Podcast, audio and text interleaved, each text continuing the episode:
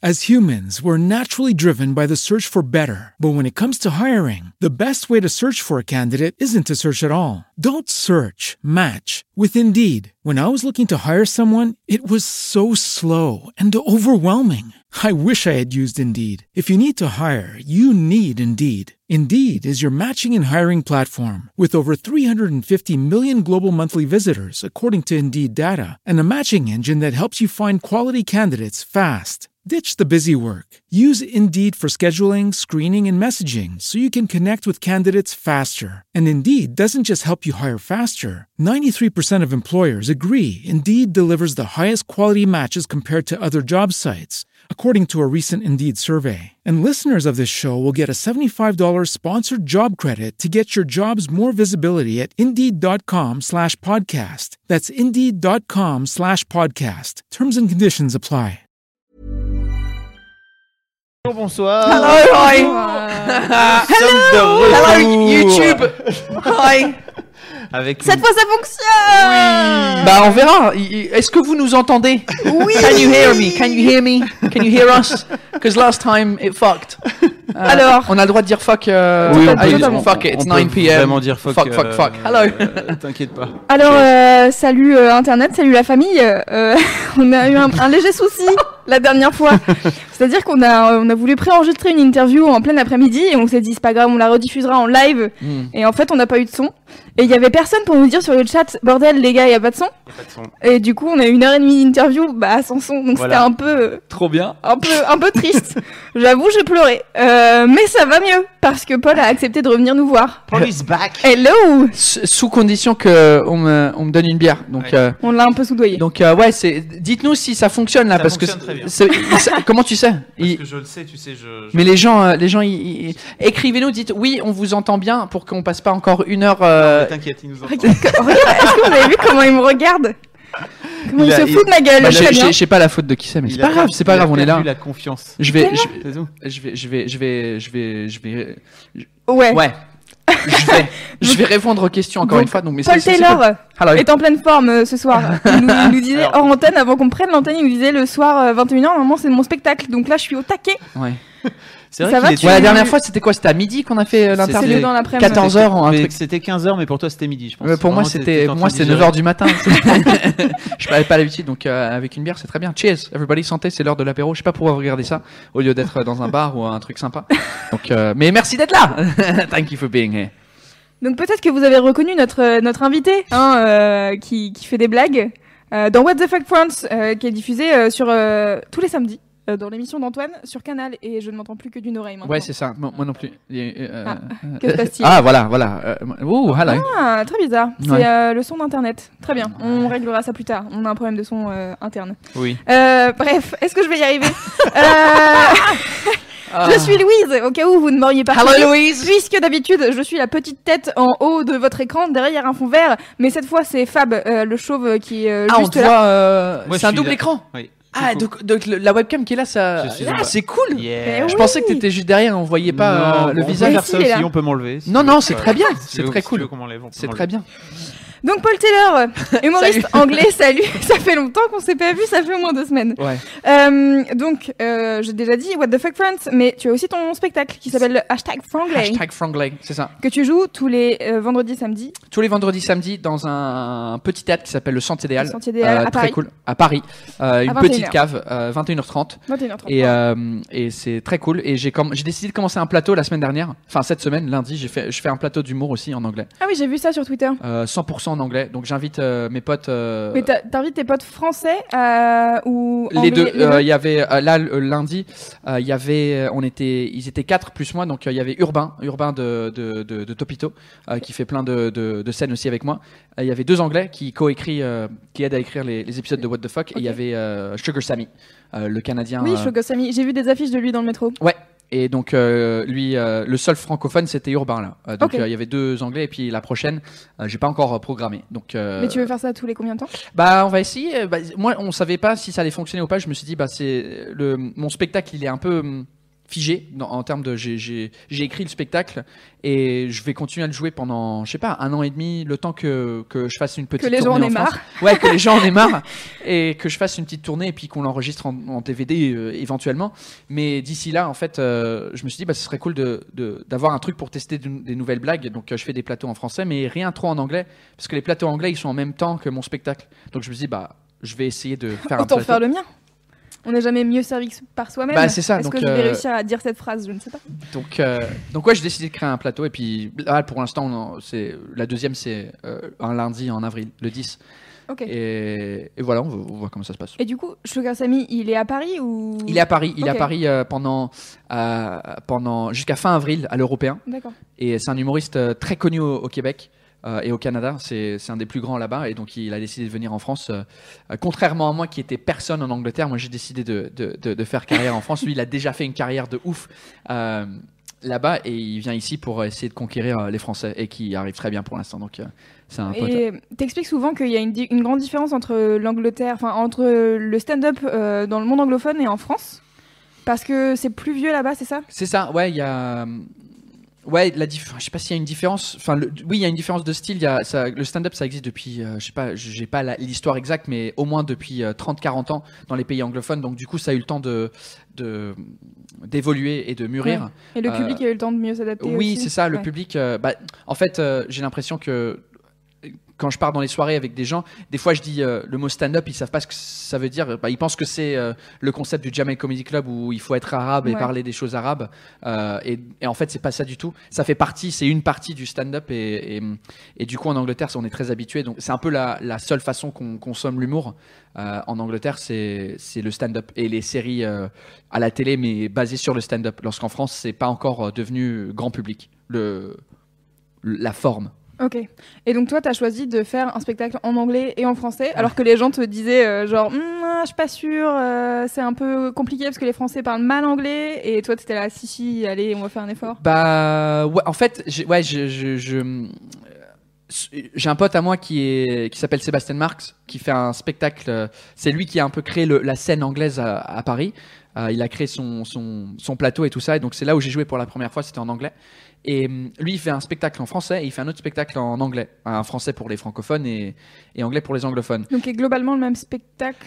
À l'époque, quand, quand, quand moi j'ai commencé il y a 4 ans, le spectacle que lui il faisait, c'était deux pareils. Là, en ce moment, je l'ai pas vu depuis, Euh, donc je sais pas si c'est, mais je crois que c'est ça. Il y a des thèmes qui se touchent. Donc, j'ai décidé soit de, de, de, de suivre son chemin que lui il a créé, ou de, de faire un truc euh, euh, un peu différent et puis faire un, un spectacle avec les deux langues confondues. Et il y a pas mal de gens qui m'ont dit ouais c'est trop cool, c'est une idée euh, originale, euh, ça va créer son propre public. Et d'autres gens qui m'ont dit bah on parle pas assez bien anglais, donc tu vas vraiment euh, euh, restreindre ton public. Euh, c'est vraiment un public spécial qui doit venir voir un truc bilingue. Mais donc j'ai décidé, ben il fallait que je le teste pour voir si ça fonctionne parce que personne, il y avait personne qui, il y avait pas assez de gens qui m'ont dit oui ou non. Donc je l'ai fait et euh, j'ai constaté qu'en fait en France on comprend très bien l'anglais. C'est juste qu'on ne le parle pas. Oui. Parce que vous Ouais. vous jugez entre vous avec vos niveaux d'anglais. Euh, dès qu'il y a quelqu'un qui se la raconte, euh, dès que quelqu'un il dit euh, Hello, my name is Jean-François, tout le monde fait ferme ta gueule à- de, de te la raconter avec cet accent. euh, c'est pour ça qu'on parle si mal anglais, je pense. bah, je- et franchement, euh, honnêtement, ouais, parce que les, les gens ils osent pas parler. Euh, anglais et parce que c'est vu comme un truc de snobisme et ben arrête de te la raconter t'as pas besoin de faire cet accent euh, à la con donc du coup on se renferme et Du coup, et- tu fais pas l'accent et tu parles euh, en anglais comme un con. Et quand tu vas en Angleterre, les autres gars ils font Ah, toi, toi t'es français, Bah, toi ça, ça. s'entend très bien. Bah, le pire espèce euh, pour les Français, c'est le Français qui est parti euh, vivre quelque temps à New York ou à Londres, qui revient en France et qui, qui, insère des petits mots. euh, Jean-Claude Van Damme, en fait. Ah En ouais, fait, euh, un peu oui. Et donc, et, et, et- et c'est dommage parce que, en fait, c'est euh, en Angleterre c'est un peu différent. Aux États-Unis c'est différent parce que, enfin en Angleterre en tout cas, si tu parles une autre langue, t'es plus, t'es admiré plus qu'autre chose. C'est genre ah ouais, il parle français. euh, Enfin, c'est cool, on, on est bien, on se, on se juge pas autant que, Ouais.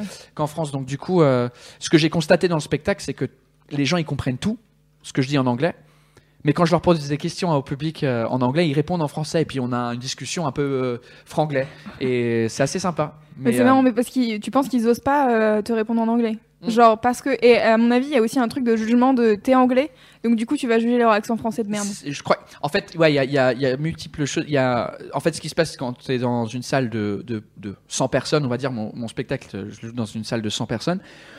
Bah, quand la lumière s'allume dans la salle et je commence à parler aux gens, si je te parle toi et je te parle en anglais, tu vas pas oser répondre devant Ouais. 100 personnes parce que euh, ouais. voilà, donc euh, ils répondent en français et aussi le fait que comme je parle bien les deux langues, ils ont peur que peut-être, comme moi je parle mieux français que peut-être eux ils parlent anglais, ils pensent que je vais les juger, leur juger, Les juger. les juger Ouais. euh, sur leur niveau d'anglais et puis du coup c'est pas du tout le cas. Moi, c'est- moi ça me fait plaisir d'entendre les gens qui, qui, qui parlent une autre langue parce que c'est, enfin le monde devient tellement petit qu'il faut apprendre une autre langue pour euh, survivre un peu maintenant. J'ai l'impression, Tout- avec toute la, la mondialisation, globalisation de, des Les choses. deux, on peut dire Toutes les compagnies, euh, les, grands, les grandes compagnies, ils ouvrent euh, Ouais. des trucs partout dans le monde et donc euh, c'est, c'est, c'est, c'est un peu.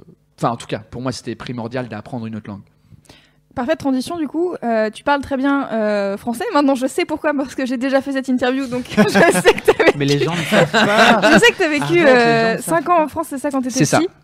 Et du coup, après, t'as euh, redéménagé euh, plusieurs fois. Alors, c'est un peu compliqué. Est-ce que tu peux nous expliquer euh, qu'est-ce qui s'est passé dans ta vie quand t'étais euh, jeune? Ouais. Parce que euh, maintenant, t'es vieux, hein, Euh, obviously. euh, ouais, ouais, bah, 30 ans, c'est vieux. Euh, donc, je suis né en Angleterre. euh, quand j'avais deux ans, mon père, il a eu un, un job à Genève. Donc, on a déménagé en Suisse. Après deux ans, euh, on a déménagé de l'autre côté, de la frontière en France. Euh, parce que, je sais pas, je crois que c'était plus simple parce que France, Europe, euh, euh, quoique maintenant avec le Brexit. euh, mais donc, c'était on était tous en Europe, donc c'était plus simple, je crois, pour le permis d'habiter. Bref, on habitait deux ans en Suisse euh, et ensuite cinq ans en France. Et à l'âge de 9 ans, mes parents se sont séparés et je suis retourné en Angleterre avec ma mère. Et je suis resté en Angleterre jusqu'à 14 ans. Et à 14 ans, je suis parti en Espagne euh, pour rejoindre mon père pendant deux ans. Et je suis revenu en Angleterre et, euh, et à 22 ans, je suis, revenu, je suis venu en France. Et du coup, enfin, comment ça se fait que ton père ait déménagé autant euh, comme ça pour le. Il travaillait, il était, euh, enfin, il est toujours euh, dans l'informatique, enfin, dans l'informatique plus de, de banque. Donc, il travaillait, il crée des logiciels pour les banques d'informatique. Et donc, du coup, comme il y a pas mal de game. banques, il pèse dans le game. On dirait un, un truc québécois. Il pèse dans le game, là. cette affaire-là, là. Euh, donc, quoi, lui, il a, il a eu un, il a eu un poste à Genève parce qu'il y a pas mal de banques à Genève. Enfin, c'est tout ce qu'il y a à Genève, c'est des banques et des montres et et, euh, et des couteaux. Et mais Genève, c'est très sympa. Mais je me souviens pas trop, j'avais entre 2 et 4, donc je me souviens pas. Je me souviens des, des feux d'artifice euh, très sympas. Bref, il a eu un, un poste à Genève. euh, et ensuite, euh, il est resté là pendant longtemps. Et ensuite, je sais pas, il a eu, il travaille pour une autre banque Ok. en Espagne. Et euh, comment t'as vécu ça, toi, de devoir déménager euh, étant petit dans différents pays? Parce que, enfin, déjà, de déménager de ville en ville, c'est pas forcément facile, Ouais. mais là, euh, t'es obligé de t'adapter à une culture différente à chaque fois. Ouais, quoi. je crois que je crois que petit, je l'ai je l'ai pas trop bien vécu parce que j'étais toujours le nouveau à l'école. Euh, surtout que j'intégrais une école où tout le monde se connaissait depuis déjà 4 ans, par exemple, et moi j'arrivais euh, un peu le nouveau étranger, toujours, soit étranger vraiment euh, d'un autre pays, ou un étranger de, que je venais pas de la même ville. Quand j'ai déménagé plusieurs fois en Angleterre, enfin je suis arrivé à 9 ans et jusqu'à 14 ans, mais dans ces 5 ans-là, j'ai changé d'école au moins 6 fois. Donc du coup, Ouais. euh, j'étais toujours le nouveau et c'était assez difficile, mais en fait, je, je referais la même chose avec mes enfants. euh, si j'en ai un jour parce que ça m'a donné bah, ça m'a donné le, le- l- un peu la force de enfin de parler d'autres langues Euh, si je parle français espagnol c'est un peu grâce à, au fait que j'ai bougé autant même si j'ai j'ai fait des études en, en langue aussi et aussi ça je crois que ça ça, ça for- forge le caractère je sais pas Ouais, si ça se dit Si ça se dit. Et je crois qu'en fait, inconsciemment, j'utilisais l'humour dans ces cas-là pour m'intégrer. Euh, chaque fois dans, la nouvelle, dans les nouvelles écoles, je, je, je me foutais de ma propre gueule et les gens ils disaient ah bah il doit être sympa. Donc euh, c'était ma façon de m'intégrer en fait. Je, Ouais. je savais pas comment trop m'intégrer, mais j'ai pas trop de souvenirs de de, de- De déménagement et tout? non, pas trop. Je, je sais pas. J'étais trop concentré avec jouer avec mes, avec mes Power Rangers ou je sais pas trop quoi. Je, je, me, je me souviens pas trop euh, d'avoir mal vécu le truc. Ah, entre, euh, dans l'adolescence, c'était plus compliqué de partir. J'étais en Espagne deux ans, entre 14 et 16, donc j'avais fait vraiment des, des bons amitiés euh, entre 14 et 16. Et quand je suis parti, c'était vraiment genre une semaine avant de repartir en Espagne pour euh, continuer mes études là-bas qu'on m'a dit bah en fait non tu vas rester en Angleterre donc j'ai pas pu dire au revoir à tous mes amis en, en Espagne Et j'ai dû intégrer euh, un collège, euh, enfin un collège entre 16 et 18, on appelle ça collège en Angleterre, je sais pas, c'est lycée ici. Ouais, c'est lycée ici. Euh, donc c'était hum, ouais, c'était c'était un peu plus compliqué à l'adolescence quand on est petit. Je, je crois qu'on se Ouais. rend pas trop compte. Je crois qu'inconsciemment, on a des trucs qui se passent, mais Ouais, ouais. Et du coup, euh, ado, arrivé en Angleterre, c'était, ça va, c'était pas trop compliqué en fait de revenir dans ton pays natal?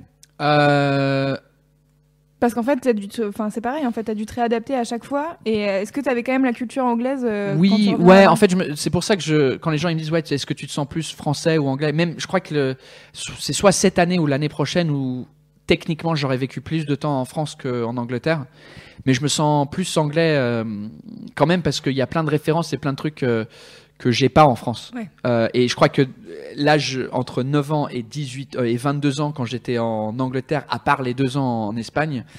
Bah en fait, c'est les années formatives où on, on reçoit toute la culture, on regarde tous les films cu- euh, cultes, j'allais dire films cul là, Film cul. oui, les films cul ainsi que les films cultes.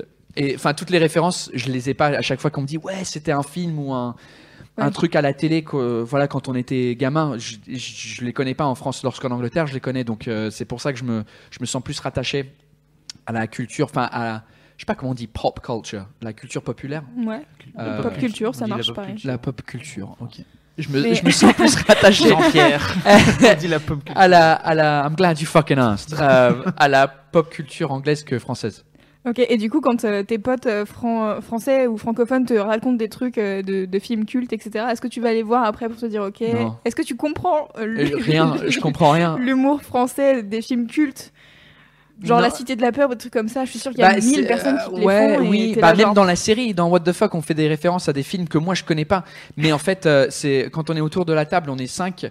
euh, moi, je balance une idée. Par ex- euh, l'exemple, c'était l'épisode sur l'alcool. Moi, je dis, bah, j'aimerais bien parler de, de, de la relation avec les Français avec l'alcool parce que euh, tout le monde me dit, ouais, t'es anglais, euh, vous buvez comme des malades, mais vous aussi, c'est juste qu'il y a des règles et des trucs comme ça. Donc, on est parti de cette base-là et, et à un moment donné, le réalisateur Félix, euh, lui, il, tra- il fait un boulot vraiment énorme sur les transitions et sur les petites références ou les, surtout les choses que les Français vont dire pendant s'il y a une réplique. Et à un moment donné, il y a un mec qui me demande un whisky et je dis un petit doigt. Donc je Oui. connaissais pas cette référence, euh, mais je- moi je lui fais confiance parce que je sais qu'il fait un- un- vraiment un boulot très très fort.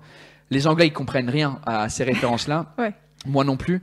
Mais hum, du coup euh, après ouais, je, je- je me dis ok ça doit être un truc. Mais j'ai peur de de regarder ces films maintenant parce que comme je les ai pas regardés il y a 20 ans ou il y a 15 ans, euh, je- j'ai peur de les trouver nuls Ouais. parce que c'est pareil. euh, Ça risque d'avoir mal vieilli. et Ouais, de- c'est ça en fait.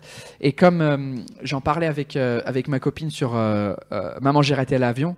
Pour moi, c'était un film culte. Quand je grandissais, tous les hivers, euh, je regardais ça, je les regardais en boucle, en boucle, je connaissais tout et ça fait partie de moi. Même quand je regarde maintenant, je me dis, ah ouais, ça me, ça me donne plein de souvenirs. Mais ma copine a regardé ça, elle m'a dit, mais c'est vraiment nul comme film. Et Elle oui, l'avait jamais vu euh, elle l'avait jamais vu. Et donc, euh, c'est- c'est c'est nul. Oui, effectivement, quand tu le regardes maintenant, euh, 20 ans après que, que c'est sorti. Donc, du coup, je, j'ai- je sais que je- si je regarde euh, un film culte français d'il y a 20 ans, je vais pas avoir les mêmes souvenirs et les mêmes trucs que ça évoque euh, de, de tout le monde. Donc, euh, je préfère, euh, je préfère ne- euh, pas les 20 ans. regarder. Je vais pas. Ah, Ah. oh, hello. C'est- C'est toi qui te. Tu Ouais, ouais, c'était quoi C'est très chelou. Il- C'est le son d'ordinateur. Ouais, Ah, ouais. Ça arrive, hein, tu sais, c'est c'est les lives d'internet. tu sais, c'est pas la télévision. Et du coup, tu parlais euh, de l'écriture des What the Fuck Friends. Est-ce Ouais. que tu peux nous raconter un peu comment ça se passe? Euh, Vraiment, euh, c'est-à-dire que, en fait, il y a plein de gens euh, qui souvent euh, vont te tacler euh, a posteriori quand ils voient la vidéo Ouais. en se disant genre ah bah super, super, le mec il fait une vidéo sur la gastronomie française alors que franchement les Anglais, hein, bravo. Et en fait, euh, bah avec toi, il y a Ouais. des il y a des francophones en fait, il y a des oui, Français qui ouais, tout à fait. On est, on est, ça, on change l'équipe euh, plusieurs fois, mais euh, en gros, on est 5-6 autour de la table. On, se- on va dans un café quelque part, et moi, j'arrive avec le thème. Je dis, bah, j'aimerais bien parler de, de, de- par exemple, demain matin, demain après-midi, c'est ce qu'on fait. On parle de, de l'humour français et la politique. Ouais, il fallait faire. On, on- ouais, c'est quand what the fuck politique, politique. Et euh, donc. euh, euh, on arrive avec le thème, j'envoie un email avant aux, aux cinq pour dire bah voici les deux thèmes qu'on va aborder. On arrive et hum, on parle, on parle des thèmes, on se balance des blagues, on rebondit, on fait des trucs. Moi, je note tout sur mon ordi. Et ensuite, euh, une fois que j'ai toutes les idées euh, que je peux trouver sympas, j'essaye de créer euh, une histoire avec, avec toutes les idées, essayer de, de regrouper des idées dans un 1, 2, 3. Euh, j'essaye de trouver l'axe aussi parce que pour l'humour, je sais pas exactement ce qu'on va faire parce qu'on n'en a pas encore fait le, le- brainstorming du, thème. Donc, donc après, je passe pas mal de temps à trouver. Bon, il y a, il y a des, des idées qui se regroupent. Il y a un 1, 2, 3 que je vais faire, mais c'est quoi le, le truc du début? Qu'est-ce que je veux dire? Est-ce que je vais dire que aller au ski c'est chiant? Est-ce que je veux dire aller au ski c'est bizarre? Est-ce que je veux dire aller au ski je comprends pas parce que euh, on a trop chaud? Enfin, il y, a- il y a plein de de- d'axes qu'on peut prendre dès le début. Euh, et donc c'est ça le, le, le travail, c'est de prendre toutes ces idées là et puis essayer de les regrouper. Ok, donc toi tu fais le scénario et après ensuite Félix euh, essaye de, de mettre ça en, En scène. en écran. Ouais, Ouais, c'est ça. il- en Ça, gros, euh, moi j'écris un monologue euh, d'une page qui, en, chronométrant, ça dure euh, 2 minutes 30 plus ou moins. Et ensuite, euh, Félix, il, va découper euh, chaque phrase. Il va dire, bah, cette phrase-là, ça, va être bien si t'es. euh, je pense à la semaine dernière quand on était au ski. Bah, ce, truc-là, tu vas sur un télésiège. et ensuite, la transition, ça va être, bah, tu vas faire tomber ton gant de- du télésiège et le gant, il va tomber sur sur une table. Et après, bah, c'est le, le- en fait, c'est le monologue, c'est comme il est, mais avec des décors différents. Et après, euh, on travaille ensemble pour dire, ouais, ça, ce, serait cool si on faisait ouais, ça. vous êtes en binôme pour, euh, pour euh, tout ce qui est transition, etc. Ouais, tout ce qui est transition et, et- et mise en scène, c'est vraiment lui qui fait la plupart du travail là-dessus. Et du coup, comment ça s'est passé d'être approché comme ça par Canal pour ce, j'allais dire ce court métrage, mais ce n'est pas ça, ce format court, voilà. Format court. Comment ça s'est passé? En fait, tu sors la bise début d'année dernière. Ouais. Si je me trompe pas, 2016. C'est ça. Euh, qui fait un buzz euh, fou. Mm. Et euh, ensuite, il y a Canal qui t'approche en te disant Hey, salut Paul ouais, exactement. C'était exactement la, la conversation. Hey, salut Paul. Ouais, donc du coup la, ouais, la bise, elle a, euh, elle est. C'était un truc indépendant qu'on a fait avec mon pote Robert, un Américain qui, qui faisait des scènes, des plateaux en anglais de stand-up. French. French Fried Comedy, c'était ça. D'ailleurs, qui, qui, qui reprend là. Et, et donc, c'était un plateau que je jouais souvent. Et lui, euh, pour, euh, en fait, pour faire la promo de, ce plateau-là, euh, il a dit bah, ce serait cool qu'on fasse une vidéo pour faire la promo du spectacle. Et comme ça faisait peut-être euh, deux ans, deux ans et demi que je travaillais, enfin que je que je bossais, enfin que je bossais, c'est même pas le mot que je que je peaufinais mon sketch sur la bise. C'était un des premiers sketchs que je faisais sur scène quand j'ai commencé. Je peaufinais, je peaufinais. C'est arrivé à un point où c'était béton et ça fonctionnait bien. Euh, sur scène, il m'a dit bah ce serait cool si on si on filmait euh, ce sketch là. Et au lieu de faire un truc filmé sur scène, euh, un peu comme on voit sur, euh, je sais pas, les rires et, et chansons où c'est du vrai stand-up Ouais. devant un vrai public, euh, il a dit, bah, ce serait cool qu'on mette ça en scène. Qu'est-ce que tu as des idées? Et moi, j'ai, je me suis inspiré d'une pub en Angleterre euh, avec euh, Kevin Bacon, euh, un acteur qui fait une, une- Kevin Bacon, Kevin Bacon, euh, pour une pub de comment on appelle ça, opérateur téléphonique. Et, euh, et l'intro, il dit Hi, my name's Kevin Bacon. And, euh, et après, il continue et c'est en plan séquence. Et, et je me suis inspiré de ça, de dire bah en fait, comme c'est du stand-up et quand on fait du stand-up, il y a une prise, il n'y a pas. Enfin, t'es sur scène, tu peux pas couper et puis recommencer. Euh, je me suis dit bah ce serait cool le, le truc plan séquence. Donc on a filmé ça euh, euh, à l'arrache dans un bar, dans le bar où on jouait. Et, euh, et ouais, c'est dans une semaine, il y a eu un million de vues. Et c'est à ce moment-là où les, les chercheuses de talent, les têtes chercheuses de talent, les, les, les, Les talent, chercheuses de talent, talent. euh, talent scouts, Talent Scout. talent scouts, les talent scouts, euh, ils m'ont ils m'ont envoyé un message pour dire euh, ouais on aime bien euh, on aimerait bien te rencontrer et tout ça. Et du coup euh, c'est parti de là et, et ils aimaient bien ce concept d'un anglais qui qui parle bien français mais qui comprend pas trop la France. À totalité à totalité non en, qui En comprend totalité. pas ouais qui comprend pas complètement la France. Mm. et et de, de bosser sur un truc qui ressemblait à la bise mais était pas mais était mieux adapté pour un, un, un truc à la télé un peu plus rythmé avec des des, Des cotes cuts, ouais. et, euh, et c'est parti de là, ouais. Il y, a des, il y a des gens sur le chat qui découvrent qu'il y avait un, le sketch sur la bise en fait qui est vraiment. Ah ouais? Bah oui. Bah, fou. oui voilà. Allez voir Bah, ce sketch cool. sur la bise, C'est le, génial. c'est le tout premier sketch. C'est le- ouais, ouais. sketch de Paul quoi. Ouais. J'ai- bah, c'était le premier. Ouais, c'est le, le. Ce qui est marrant, c'est que les gens, ils, ils- ils me disent, euh, enfin, ils, me- ils- ils- ils me- j'ai le titre de YouTuber parce que forcément la majorité des vidéos de What the fuck euh, sont beaucoup plus vues sur YouTube que, À la que- télé. que à la télé. Euh, parce que enfin le format en même temps c'est ça dure 3 minutes donc c'est parfait pour Ouais. internet et donc du coup euh, on me dit ouais le youtubeur et, et ce qui est marrant c'est que j'ai rien j'ai rien fait pour YouTube vraiment le la bise oui c'était pour YouTube mais c'était pas sur ma chaîne c'était sur la chaîne de, de French Fried Est-ce que tu as une chaîne à toi en fait? Parce que j'ai une chaîne à moi What avec, the Fuck avec, Friends, euh, c'est une chaîne What the Fuck Friends. c'est une chaîne What the Fuck France qui appartient à, à Canal+. Et donc c'est pas ma chaîne. J'ai une chaîne perso où j'ai 18 000 abonnés, mais j'ai rien dessus. J'ai T'as rien dessus ou t'as des anciennes vidéos de J'ai des anciennes euh, vidéos, mais euh, je- en fait, il y a en 2013, j'ai commencé une, des vidéos pour Instagram qui s'appelaient Taylor's Top Tips, et c'était des tips euh, à la con que voilà que je filmais avec ma GoPro et puis euh, et puis en fait comme Instagram il n'y a pas de moteur de recherche. Je me suis dit, bah, je vais les balancer sur YouTube, comme ça, enfin, juste pour que les gens y, y trouvent le truc. Et donc, c'est vraiment les seules choses qui sont sur ma chaîne, euh, uploadées sur ma chaîne de moi. Euh, euh, pour euh, l'idée de faire bah, YouTube, enfin c'est même pas, ouais c'est des vidéos Instagram. En gros, euh, ouais, je, mais moi ça me fait plaisir qu'on qu'on me dise ah ouais YouTuber parce que je suis pas ça, mais ça me ça me ça me fait plaisir, mais ça c'est pas, pas vraiment toi, quoi. bah en plus, enfin les youtubeurs, euh, j'ai pas un budget de youtubeur non plus. Enfin les vidéos, euh, c'est produit car- par Canal et il y a un Oui. budget euh, assez important sur chaque vidéo, donc je, je triche. Enfin ça, me- ça, ça, hum, je sais pas comment dire. Ça, ça, ça, ça, c'est pas insultant vers les, les vrais youtubeurs, enfin les gens qui, qui font de, du YouTube de leur propre manière, Ouais. qui sont entièrement libres et qui uploadent euh, à à 100% leur contenu qu'ils veulent et quand ils veulent et avec leur budget et tout ça. Et c'est très cool. Euh, j'ai, mais ouais, forcément, comme le truc se retrouve sur YouTube, bah ça, le, le- la qualité, elle est, elle est hum, visuelle, elle est, elle est Ouais. beaucoup plus élevée que, Bah oui.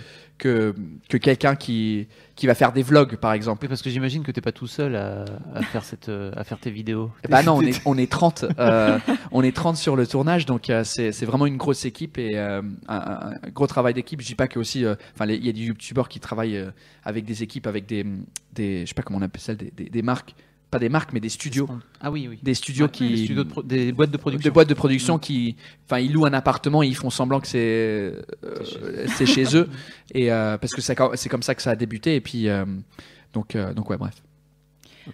Je sais pas si c'est, je, je l'ai je oublié. suis parti. entre-temps. euh, Il y a, il y a des. Alors, il y a- Ouais, il y a des pas, il y a. Inès qui demandait quelles étaient tes inspirations euh, en termes d'humoriste euh, français ou anglais. Et si tu connaissais Tony Hancock. Tony Hancock. Tony Hancock. Hancock. N'oublie pas les H. Oui, j'ai j'ai pas bien dit. Hancock. Euh, Handcock. Euh, euh, oui, je le, enfin, je le connais euh, de nom, mais je, je, je connais pas son, son, je l'ai jamais vu. Je, je- je- je- peut-être, mais euh, je me souviens pas. Inspiration euh, d'humoriste, euh, euh, un humoriste euh, américain que j'aime beaucoup en ce moment. Euh, Enfin, ça fait plusieurs années que, que j'aime beaucoup ce qu'il fait. Euh, parce qu'il fait des podcasts euh, et il fait, euh, enfin, de l'humour que j'aime bien, c'est euh, Bill Burr, Bill Burr. Euh, euh, c'est un américain chauve. Attends, Bill Burr comment ça ou- s'écrit Bill Burr. C'est Bill Burr. Plutôt, Ça hein. s'écrit Bill comme, euh, Ouais, Bill, comme. William B-I-L-L et B-U-R-R. C'est Burr, hein, donc. euh, Bill Burr. ouais. Bill Burr. Euh, donc ouais, lui c'est un, un- un Américain que j'aime beaucoup. En termes d'anglais, j'ai un peu perdu euh, au début. Avant de commencer, j'aimais beaucoup. euh, Il y, a un- il y a un gars qui s'appelle Michael McIntyre ou Michael McIntyre, qui est un humoriste anglais qui est, qui- que j'aimais beaucoup. Enfin, j'aime toujours, mais je, le, je vois moins ce qui se passe en Angleterre en ce moment. En France, j'aime beaucoup Florence Foresti. Je dirais pas qu'elle m'a influencé, mais c'est quelqu'un que j'aime beaucoup au niveau d'humour. Euh, en termes d'inspiration, je sais pas, c'est beaucoup d'humoristes euh, américains ang- euh, et anglais qui sont un peu dans le dans le même univers de de- de- d'incompréhension de, d'être énervé. J'aime ça. Et est-ce que tu peux nous raconter la première fois où tu t'es dit euh, que tu allais essayer de faire du stand-up? La première fois où je me suis dit que j'allais faire du stand-up, c'était euh, On va Bah, voir si c'est- la même histoire ou pas. bah, c'était euh, la première fois que je l'ai fait, c'était c'était non, c'était- tu t'es dit que tu voulais en faire. Que tu t'es dit c'est pas que- si dur que ça. Euh, c'était pas si... Ouais, c'était... euh, Ouais, non, non, je vois ce que tu veux dire. Ouais, c'était... euh, c'était à l'université quand j'étais quand j'étais à Londres et du coup l'université ils ont organisé un, une soirée stand-up avec je crois que c'était trois ou quatre comme un plateau comme un Jamel Comedy Club mais parce qu'il y en a tellement en Angleterre bah, en fait c'était c'était organisé par l'université ils sont venus ils étaient quatre ou trois ou quatre Et sur les trois ou quatre, il y en avait deux ou trois, enfin peut-être deux qui étaient, étaient pas marrants du tout. Et, et je me suis dit, ah ouais, le mec il est payé pour faire ça et puis il y a personne qui rigole. c'est pas si compliqué que ça. Et du coup, je me suis dit, bah c'est peut-être quelque chose que qu'un jour que je pourrais faire. Et donc j'ai tapé euh, sur internet comment commencer dans le stand-up euh, à Londres. Comment devenir humoriste Comment devenir humoriste Et hum, c'est vrai, hein, c'est, et je crois qu'il y a, il y, a, il y a pas mal de gens euh, qui tapent ça. euh, Comment devenir youtubeur Comment devenir WikiHow. humor- WikiHow. Étape 1. Et, euh, et étape 1, c'était euh, de se présenter à des, des open mics, des, des, des, des micros ouverts. Pas des mics, pas des Michael ouverts. Mike, euh, euh, Mi- euh, Mike, euh, hi, my name is Mike and I'm very open. Euh, non. des, des micros, euh, Mike, euh, scènes voilà. ouvertes. Peut-être. Donc, c'est- Des scènes ouvertes, des scènes On ouvertes, exactement. Oui, des scènes ouvertes. Euh, nous, on appelle ça des micros ouverts parce que le stand-up, il y a, il y a un micro et une scène, mais pas forcément une scène parce que des fois, c'est dans un bar. Euh, ici, on pourrait mettre un micro là et puis ça devient une. une- euh, Putain, on va faire ça. Ouais, Direct. fait mademoiselle micro ouvert. euh, et, euh, et du coup, voilà, c'est là, c'est, j'ai, j'ai été euh, observer plusieurs scènes ouvertes et tout le monde était vraiment nul. Et c'était vraiment difficile. Dans le public, tu fais, oh, c'est vraiment, et tout le monde est mal à l'aise. Et euh, il y a un jour où euh, été voir avec euh, quelques potes et il y a un mec qui, qui est monté. En fait, il a décidé, il était trop nerveux, donc il a pas joué. Et mon pote, il m'a dit, bah, comme lui, il a pas fait ses 5 minutes, forcément, il reste 5 minutes pour toi pour le faire. J'ai dit, non, non, non. Il me dit, ouais, ouais, il faut demander, demande au présentateur si tu peux pas prendre la place du mec et tout ça. Donc j'ai demandé au présentateur et j'ai fait, c'est là où j'ai fait la première fois, ma première scène à Londres, dans un, en dessous d'un bar. Et c'était quoi ton sketch? Mon sketch, c'était euh, sur la voie du métro à Londres, du London Underground, la femme euh, qui parle dans, dans le métro, euh, et une station Oh, en partie. The, the tube. the next stop is Bank. Please mind the gap between the train and the platform. et et ouais, à la fin, y a- il y a- quand, quand elle dit les correspondances, elle dit change here for the Northern District Circle, Waterloo and City Lines and the DLR. Et tout mon truc, c'était euh, à la fin, elle était très sexuelle quand elle disait DLR. And the DLR. Et je me disais, euh, et, et mon truc, c'était, est-ce que tous les acronymes à trois lettres, elle est fou comme ça? Tu vois, quand elle dit, euh, quand son mari lui dit, "Uh, darling, would you like a sandwich? Elle dit, ah, a BLT. Ah, Pl- let's watch a DVD. Ah. Et, euh, et, euh, et donc mon sketch c'était là-dessus. C'est marrant maintenant, mais c'était pas du tout marrant à l'époque parce Mais que j'avais pas mon, j'étais pas à l'aise sur scène. Forcément, le- la première fois qu'on monte, on devient hyper rigide. Tu Euh, faisais pas du ah en touchant les tétons. non, euh, non, non, je- mais j'aurais dû, j'aurais dû faire Hello, change here, please mind the gap. Euh, et donc, euh, et euh, ouais, je faisais pas du tout ça. Et, euh, et c'est marrant parce qu'en venant en France, c'était un de mes premiers sketchs aussi. Bah, je me dis ouais, le métro à Paris, c'est trop cool parce que la meuf, euh, enfin les gens ils répètent la station deux fois. Lorsqu'à Londres, ils font euh, Please mind the gap between the train and the plat. Et en fait, euh, il y avait il y avait plusieurs personnes qui faisaient un peu le même sketch sur la voie du métro à, Paris. Donc j'ai dit ah merde, bon bah je je je je, je jette, je, je mets en pause ce sketch là pour pour quand je je retourne à Londres ou si je fais des des comment dire j'ai fait une scène ouverte euh, à, à Shanghai en Chine un club qui s'appelle The Kung Fu Comedy Club et du coup euh, j'ai fait tout ce sketch là mais C'est euh, pas cliché. Hein c'est bien. C'est bien, c'est pas cliché. Ouais, comme- du tout, du tout. Et euh, j'ai parlé du métro à, à Shanghai parce que voilà, euh, la, la, la voie dans le métro de mon souvenir, il est très rigide. genre, Je ne saurais pas limiter, mais c'est genre très waouh waouh waouh waouh, genre vraiment un- un- informatique. Et donc je comparais le truc avec Londres et les expats, ils aimaient bien. Donc c'était, je faisais, je viens de faire une caresse à- au micro, c'est très bizarre. je sais pas ce que, en fait, je voulais, je voulais me gratter le menton et j'ai gratté le micro parce que c'est la même chose. Euh, il y a- Oui, en fait, euh, le micro. J'ai bu qu'une bière en même temps. Oui, c'est vrai. Mais t'es es particulièrement en forme. Pour les gens qui prennent le live, euh, pour les gens qui prennent le live maintenant, il faut savoir qu'on a déjà fait cette interview. je- Voilà, on, on on le rappelle. hein. C'est ça. On a déjà fait cette interview il y a 15 jours et euh, on a eu un gros problème, un Mais pépin pas de technique. son. Voilà, ça- Mais c'est des questions différentes. c'est ça des va. choses qui arrivent. C'est cool. Euh, et- Qu'est-ce qu'ils disent les gens? Il y a les gens en live parce que la fois passée on Ouais, était, ouais. on était pas comme live. ça, maintenant, on a des questions en direct des gens. Il y a des gens qui disent, il y a beaucoup de questions sur est-ce qui est Jean-Pierre? Qui est Jean-Pierre? Est-ce Ah, que c'est Jean-Pierre Foucault? D'ailleurs, est-ce que tu connais Jean-Pierre Foucault Ah voilà, Ouais, tu ouais, connais pas je Jean-Pierre. Foucault. Non, C'est un, Écoute. c'est un énorme présentateur. Alors, je sais pas trop ce qu'il fait maintenant, mais c'est. Tu connais Michel Drucker? Euh, ça me dit quelque chose. C'est et... un énorme présentateur oui. euh, télévis- de Oui, la télévision. euh, oui. Fait, si euh, tu montes sa tête, euh, Voilà. je, Jean-Pierre. Foucault, euh, il était dans les années euh, 90 et Montre-moi. 2000. Il fait- euh, D'accord. euh, Non, non, c'est pas lui. Énorme. Voilà. En fait, Jean-Pierre, euh, qu'est-ce qui s'est passé En fait, c'est marrant parce que toutes les répliques. pas Jean-Paul ou Jean-Michel ou. Ouais, euh, je sais pas parce que hum, euh, en fait la majorité des répliques euh, de, de la série sont venues par accident quand on tournait les deux premiers épisodes parce que en fait on a tourné les deux premiers en, en juillet de l'année dernière et qui étaient diffusés en, septembre. Donc on a tourné deux en juillet et euh, les autres on les a tournés en en bah, plus tard, euh, après la rentrée, j'imagine. Ça c'est Michel ouais ouais, Ouais. je me euh, Non, Manzi, Jean-Pierre Ouais. Mais c'est ce que je fais. Et, euh, du coup, je me rappelle plus comment c'est venu. euh, Ouais, je sais pas si c'était venu. Euh, Ah oui, oui, oui, oui, oui. oui. Qui veut gagner ouais. les millions Ouais, qui veut. Ah, ok, Ah, c'est ça. Il l'a. Et, euh, Qui veut gagner de l'argent. et en donc masse. ouais, Jean-Pierre, I'm glad you fucking asked. Les trois raisons, tout ça, c'est devenu, c'était un accident en C'est fait. un accident. Bah, on- en fait, euh, quand on a écrit les premiers, enfin quand, je- quand on a écrit les premiers deux, euh, le premier, Les le pre- premiers deux, ça c'était. Ouais. les deux premiers. Les deux premiers Ouais, deux. The first two, Yeah, on dit en anglais. The bah, first, je when we wrote pas the first two, quand on est les les premiers deux. first two. Quand on écrit les deux premiers, c'est pour ça que je passe vraiment pour un con des fois. Mais euh, non, pas qui- du tout. Pas du tout. Euh, Tu parles beaucoup mieux. euh, tout, tout le monde dit le français est impeccable, bravo. ouais, merci, c'est très gentil, mais c'est pas forcément vrai.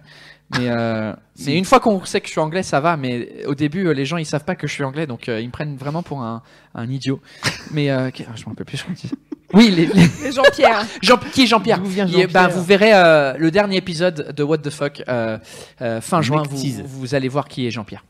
Oh my god. Information exclusive. Oh my God. On la met tout de suite sur Exclusive Twitter. mademoiselle.com. Rendez-vous pour Euh, le dernier épisode au mois de juin pour savoir qui est Jean-Pierre de Ouais. Paul Taylor. Exclusif. Est-ce avec qu'il y a des d'autres grands questions capitales. des gens oui, oui. Alors, il y a, il y a, il y a euh, Joséphine qui dit. Alors, j'ai- j'ai, je, je comprends la question, mais je, c'est bizarre. Pourquoi les What the Fuck France sont en anglais alors qu'il y a que des Français qui regardent? Ah, c'est ça. Ouais. J'avais cette question aussi, je Ouais, l'ai pas ouais. posée. En fait, pourquoi est-ce que Canal décide de faire un programme court en anglais? Parce qu'ils sont ont jamais fait ça. euh, Parce qu'ils sont très cool. Et euh, je sais pas, ils ont ils ont ils ont misé sur un truc euh, en anglais. Je sais. En fait, euh, on a tourné, euh, on a fait les pilotes de, de What the Fuck euh, au mois de mai de l'année dernière, et on a tourné deux versions. On a tourné une version en anglais et une version en français. Où euh, en fait je parlais français mais avec un accent genre bonjour je m'appelle Paul hein, euh, je suis anglais j'habite ici en France et un truc que j'ai jamais compris c'est le tutoiement le vouvoiement et euh, et tout l'épisode euh, Ça doit être insupportable pour toi de parler comme ça. un peu, ouais. Mais euh, je me suis dit, bah, oh, c'est pas crédible que, je, que la première fois que les gens. ils Je dis, salut, moi c'est Paul, je suis anglais, j'habite en France. C'est un truc que j'ai jamais compris chez vous. C'est. euh, Ça passe pas parce qu'on se dit, bah, c'est un connard de français qui, qui se la Qui raconte. Ouais. Et donc, euh, du coup, on a testé en faux français et en anglais. Faux français. Et euh, la, la décision, c'était que bah, en anglais, ça passait beaucoup mieux. Et c'était plus crédible et j'étais plus à l'aise. Donc, euh, on a décidé, euh, enfin, on a décidé, eux, ils ont décidé de, de miser sur euh, le truc de faire un, euh, un, un- court programme en, en anglais pour la première fois. C'est c'est la première fois qu'ils qu'ils faisaient ça. Que je crois que, que c'est la première fois de, de l'histoire audiovisuelle de la France euh, qu'il y avait un programme court en anglais euh, pour les Français. Parce que, ouais. euh, ouais, il y a des, il y a beaucoup de Français qui regardent ça. Enfin, il y a Du coup, forcément, premier épisode sur le doublage. Bah oui, donc c'est pour ça qu'on a décidé que le premier épisode, après le après le pilote euh, qu'on a fait, on, on s'est dit bah on va faire ça en anglais et on s'est dit, moi je me suis dit bah la, la seule manière de justifier le, le truc, c'est de parler du doublage. En, pour, en tant que premier épisode pour dire voilà pourquoi on fait un programme en anglais c'est parce que moi j'aime pas le doublage donc on va faire ça en anglais avec des sous-titres ouais je crois que c'était Ouais. c'était la logique Ça fait sens. Ça fait sens ça fait sens. Alors, ça a- fait du sens là ça fait du sens. ça fait du Très bien, sens là. j'ai compris que je n'avais que des expressions euh, apparemment qué- Ouais. québécoises. cette affaire là là Il y a Quai d'Orsay aussi qui demande. Euh, Quai d'Orsay? Ouais, c'est son pseudo. Écoute. Ah d'accord, je pensais que c'était le quai d'Orsay. Ah, le Quai d'Orsay euh, nous a envoyé un message. Euh, ouais, ils sont en direct. Hello, quai d'Orsay. Euh, Est-ce que tu peux lui demander s'il est imprégné de la culture mods ou s'il aime juste le joueur de tennis? Ça m'intrigue à force de voir sa collection de, de Fred Perry. Voilà. Euh, c'est une très bonne question. Je je suis pas quelqu'un très euh, très à, à la à la à l'aise avec la mode. Je suis nul. En fait, euh, c'est- en fait, c'est c'est c'est avec ce programme que je suis je suis rendu euh, un peu crédible au niveau euh, style parce qu'il y a euh, notre styliste qui s'appelle Joséphine. Elle est hyper cool et euh, c'est elle qui m'a. En fait, euh, il y avait toute une discussion sur le stylisme de moi dans les épisodes de What the fuck. Et j'ai passé euh, un dimanche entier euh, aux Galeries Lafayette. euh, non, pas aux Galeries parce que c'était fermé. Euh, mais on avait rendez-vous à Galerie Lafayette un dimanche. Super, ils avaient fermé. Et, euh, et c'était fermé, donc on est parti, on est parti chez Zara aux Champs Élysées, et puis on a fait plein de looks différents, des trucs improbables. Il faut que je... ah bah il est sur mon téléphone là-bas, mais des photos vraiment bizarres où j'ai des j'ai des vestes en jean, des looks mais que qui m'allaient pas du tout, enfin que moi je pensais qu'ils allaient pas du tout, mais la styliste Joséphine a dit non non ça va très bien.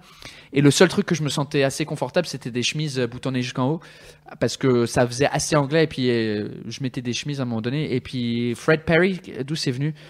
C'est venu de. euh, bah, je crois que c'est une évolution de la, chemise. Et en fait, pour mon spectacle avant, mon affiche c'était chemise blanche, cravate noire. Et j'ai perdu mon, mon sac à dos avec ma tenue de scène après, euh, après un de mes spectacles. Un jour, je me suis dit, bah, temps de changer de look. Et, et je-. Ouais, je me suis dit, bah, pourquoi pas les polos J'avais déjà, je mettais déjà des polos un peu. Et je me suis dit, ouais, ça, ça peut être cool. Et puis, du coup, euh, je, me, je me suis dit, bah, Fred Perry, c'est une marque anglaise, donc ça, ça, ça s'ajoute euh, un peu. J'aurais pu avoir Lacoste, mais je me suis dit, c'est un peu, c'est moins crédible, les, les polos Lacoste euh, en tant qu'anglais. Euh, et donc, euh, Tu donc voilà. pas, tu te serais fait charrier direct en fait. Mais le tennis, euh, j'aime bien le tennis aussi, parce que Fred Perry, c'était un, un, un tennisman. Un mot que, qui n'existe pas en anglais. Un tennisman, ça n'existe pas. C'est un anglicisme que vous avez inventé Tennis player. un tennis player, ouais. Mais vous, tennisman, voilà. Tenni- Vous dites tennis woman aussi? Ouais. Ah ouais. A tennis woman. Ce petit rire de moquerie. J'aime bien parce A- qu'ils a- regardent dans les yeux en faisant ça, c'est genre. A tennis Vous êtes man. vraiment. The tennisman. Euh, donc ouais, il n'y a pas vraiment de, de ouais, je j'aime bien le, la la enfin quand, quand on regarde euh, les anglais type enfin je sais pas le, le truc mode, euh, j'aime bien aussi. Et je voudrais revenir sur un truc que tu disais tout à l'heure, sur euh, quand vous avez tourné le pilote, euh, c'était c'était plus crédible quand t'es énervé en anglais. Euh, et alors, on y reviendra plus tard, mais t'as fait un podcast qui s'appelle Devenir humoriste, Ouais. où tu parlais un peu de, bah, de ton chemin, de ton parcours, etc. Et dedans, en fait, à un moment donné, t'expliques euh, que euh, bah, t'as fait, euh, je crois, une scène ouverte en français, et tu dis, bah, en fait, ça marche moins bien en français, Ouais. j'arrive pas à être euh, aussi énervé. Et est-ce que c'est parce que euh, c'est juste pas ta langue natale et du coup tu, tu sens moins le personnage? Je, je crois, ouais. J'ai beaucoup, j'ai pas mal de, beaucoup. J'ai des, des, des commentaires qui me disent euh, pour mon spectacle et tout ça, qui me disent euh, que je suis. Euh, non, c'est même pas ça. C'est dans les vidéos qui me disent ouais, il y a, il y a un truc en moins quand tu parles français que quand tu parles anglais. Donc du coup, ouais, c'était en fait sur scène, surtout quand je faisais des scènes ouvertes et les plateaux, on a 10 minutes en fait pour pour parler aux gens. Et en 10 minutes, j'arrivais vraiment, j'avais vraiment du mal à monter sur scène avec cet accent-là et parler de ce que je voulais, parce que je voulais parler de, de ma vie en France en Mm. tant qu'anglais. Mais ça Ouais, passait obligé de faire l'accent et après. Ouais, de- ça passait pas quand je montais sur scène et je disais euh, salut en fait, euh, pareil que quand les vidéos, quand je dis ouais, salut en fait, euh, je suis anglais, mais j'habite en France et puis un truc que j'ai pas compris c'est la bise, vous êtes bizarre avec la bise. Les gens, tout de suite ils décrochent. Soit ils se disent que je me la raconte, je suis un Français qui se la raconte, ou je fais une faute de base grammatique ou un truc comme ça que, que les Français font pas, mais avec cet accent-là, les gens ils arrêtent de m'écouter, Ouais. ils, ont, tra- ils étaient en Ils train sont là, de genre pourquoi il, euh, pourquoi il a fait cette faute? Ouais, donc du coup, et donc c'était 100% plus crédible que je monte et je disais Hi, you know, I'm Paul, I'm English. Et, et donc mon niveau de stand-up euh, a beaucoup évolué, beaucoup plus vite en anglais qu'en français. Et finalement, j'ai trouvé le, le, l'astuce ou le truc euh, de, pour les gens qui me connaissent pas. Maintenant que quand je fais des plateaux, euh, je dirais qu'il y a une partie de la salle qui me connaissent, mais il y a quand même une partie qui me connaissent pas. Et pour les gens qui me connaissent pas, le truc qui fonctionne, c'est quand je commence avec un faux accent. Et je fais un sketch avec le- l'accent de merde. Hey, euh, bonsoir, je m'appelle Paul, vous êtes tous des connards, enculés. Euh, et, euh, et après, je casse l'accent au bout de quelques minutes et je reprends et j'explique pourquoi j'ai pas d'accent. Et puis, je fais pas mal de blagues là-dessus. Donc, euh, donc euh, ça passe mieux maintenant. Est-ce qu'on peut faire une petite pause On va musicale faire une petite pause musicale. tout Pause musicale, c'est quoi la musique? On vous amène Aléane. Connaît Oh, pas on ne connaît Mademoiselle. pas qui est Oui, cette Allez, personne. Vous, allez découvrir Aléane. On revient tout à l'heure. Bougez pas, ça arrive. Je vais faire pipi. Ah, Allez, une j'ai j'ai une bière, une nouvelle bière. Prenez une bière chez vous. Elle est vide, elle revient.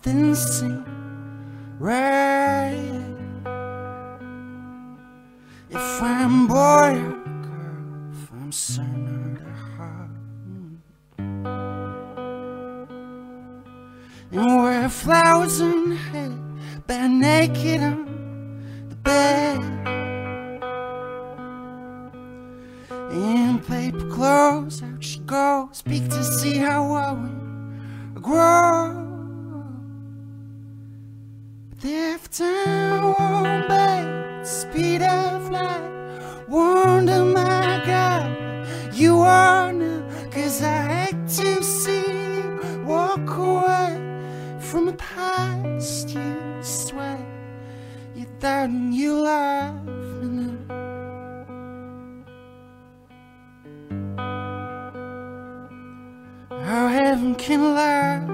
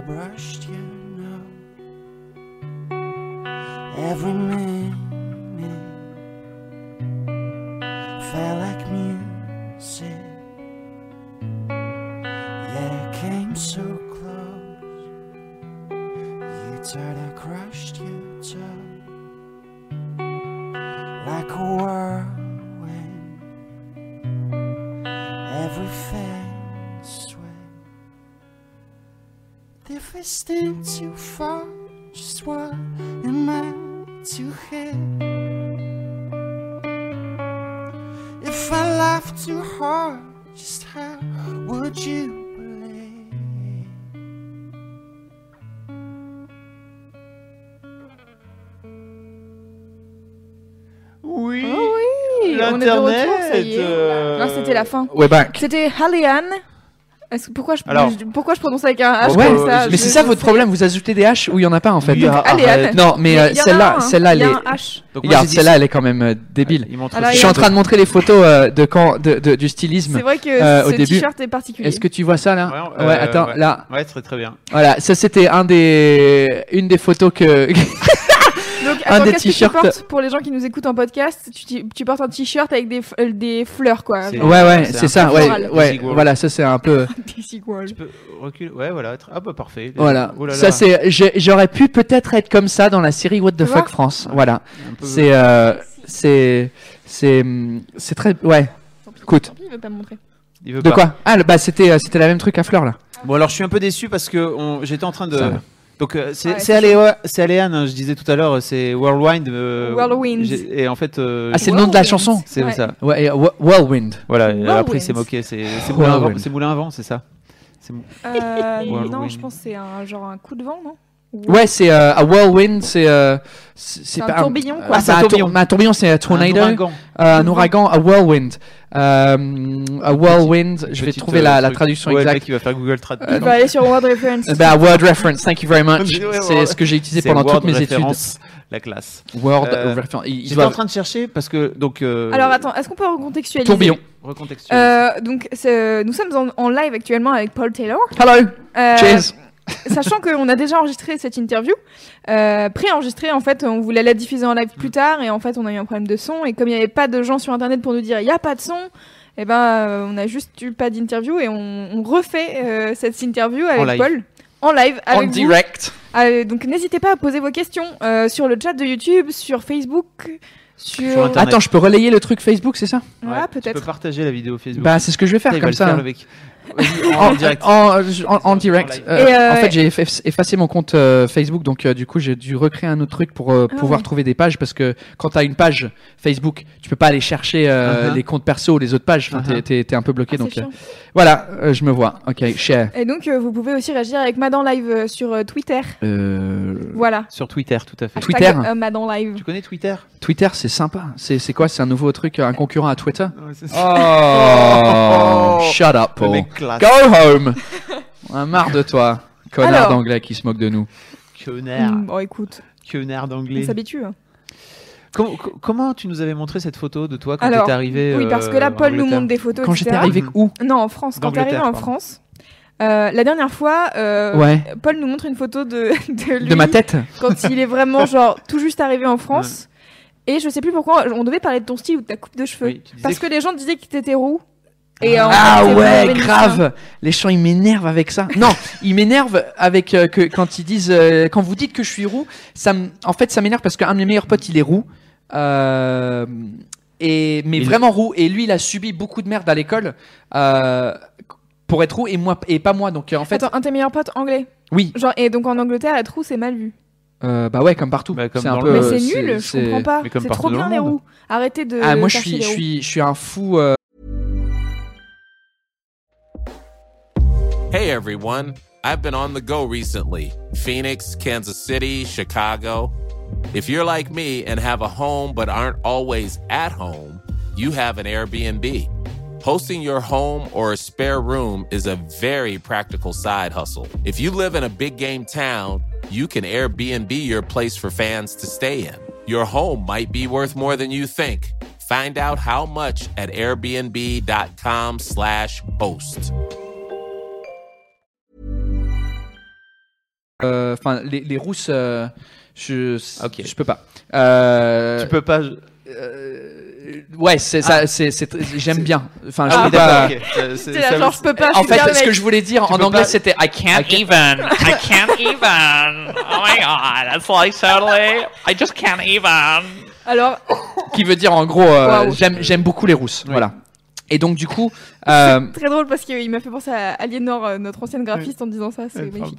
euh, I can't even. et du coup, euh, oui, et donc les gens ils, me traitent de roux et ça me dérange pas parce que moi j'aimerais bien être roux pour euh, assumer le fait, mais comme j'ai pas subi euh, euh, tout ça à l'école, ben ça, en gros c'est c'est insultant pour euh, des gens vraiment roux qui ont vraiment subi euh, une vie de merde à l'école. Euh, donc du coup. Du coup, ouais, mais bon, moi ça me dérange pas en gros. Je sais que j'ai une barbe un peu rousse. En fait, c'est pour ça parce que la barbe elle est un peu rousse, mais en haut non. Et donc, Ouais. quand t'es petit à l'école, t'as pas de barbe. Enfin, sauf si t'es chelou, mais euh, Même, même quand t'es grand, parfois t'as tu pas de barbe. redoubles. Euh, J'essaie de trouver un la photo. Ouais, c'était une photo. C'était la photo avec mes cheveux partout, c'est ça? Ah, Bah, t'avais en fait, euh, beaucoup ouais, de cheveux. Ouais. Et vous voudrez montrer ça euh, Ouais. aux gens Ouais, ouais, grave. Euh, je vais vous montrer. euh, J'ai en- j'ai pas honte du tout.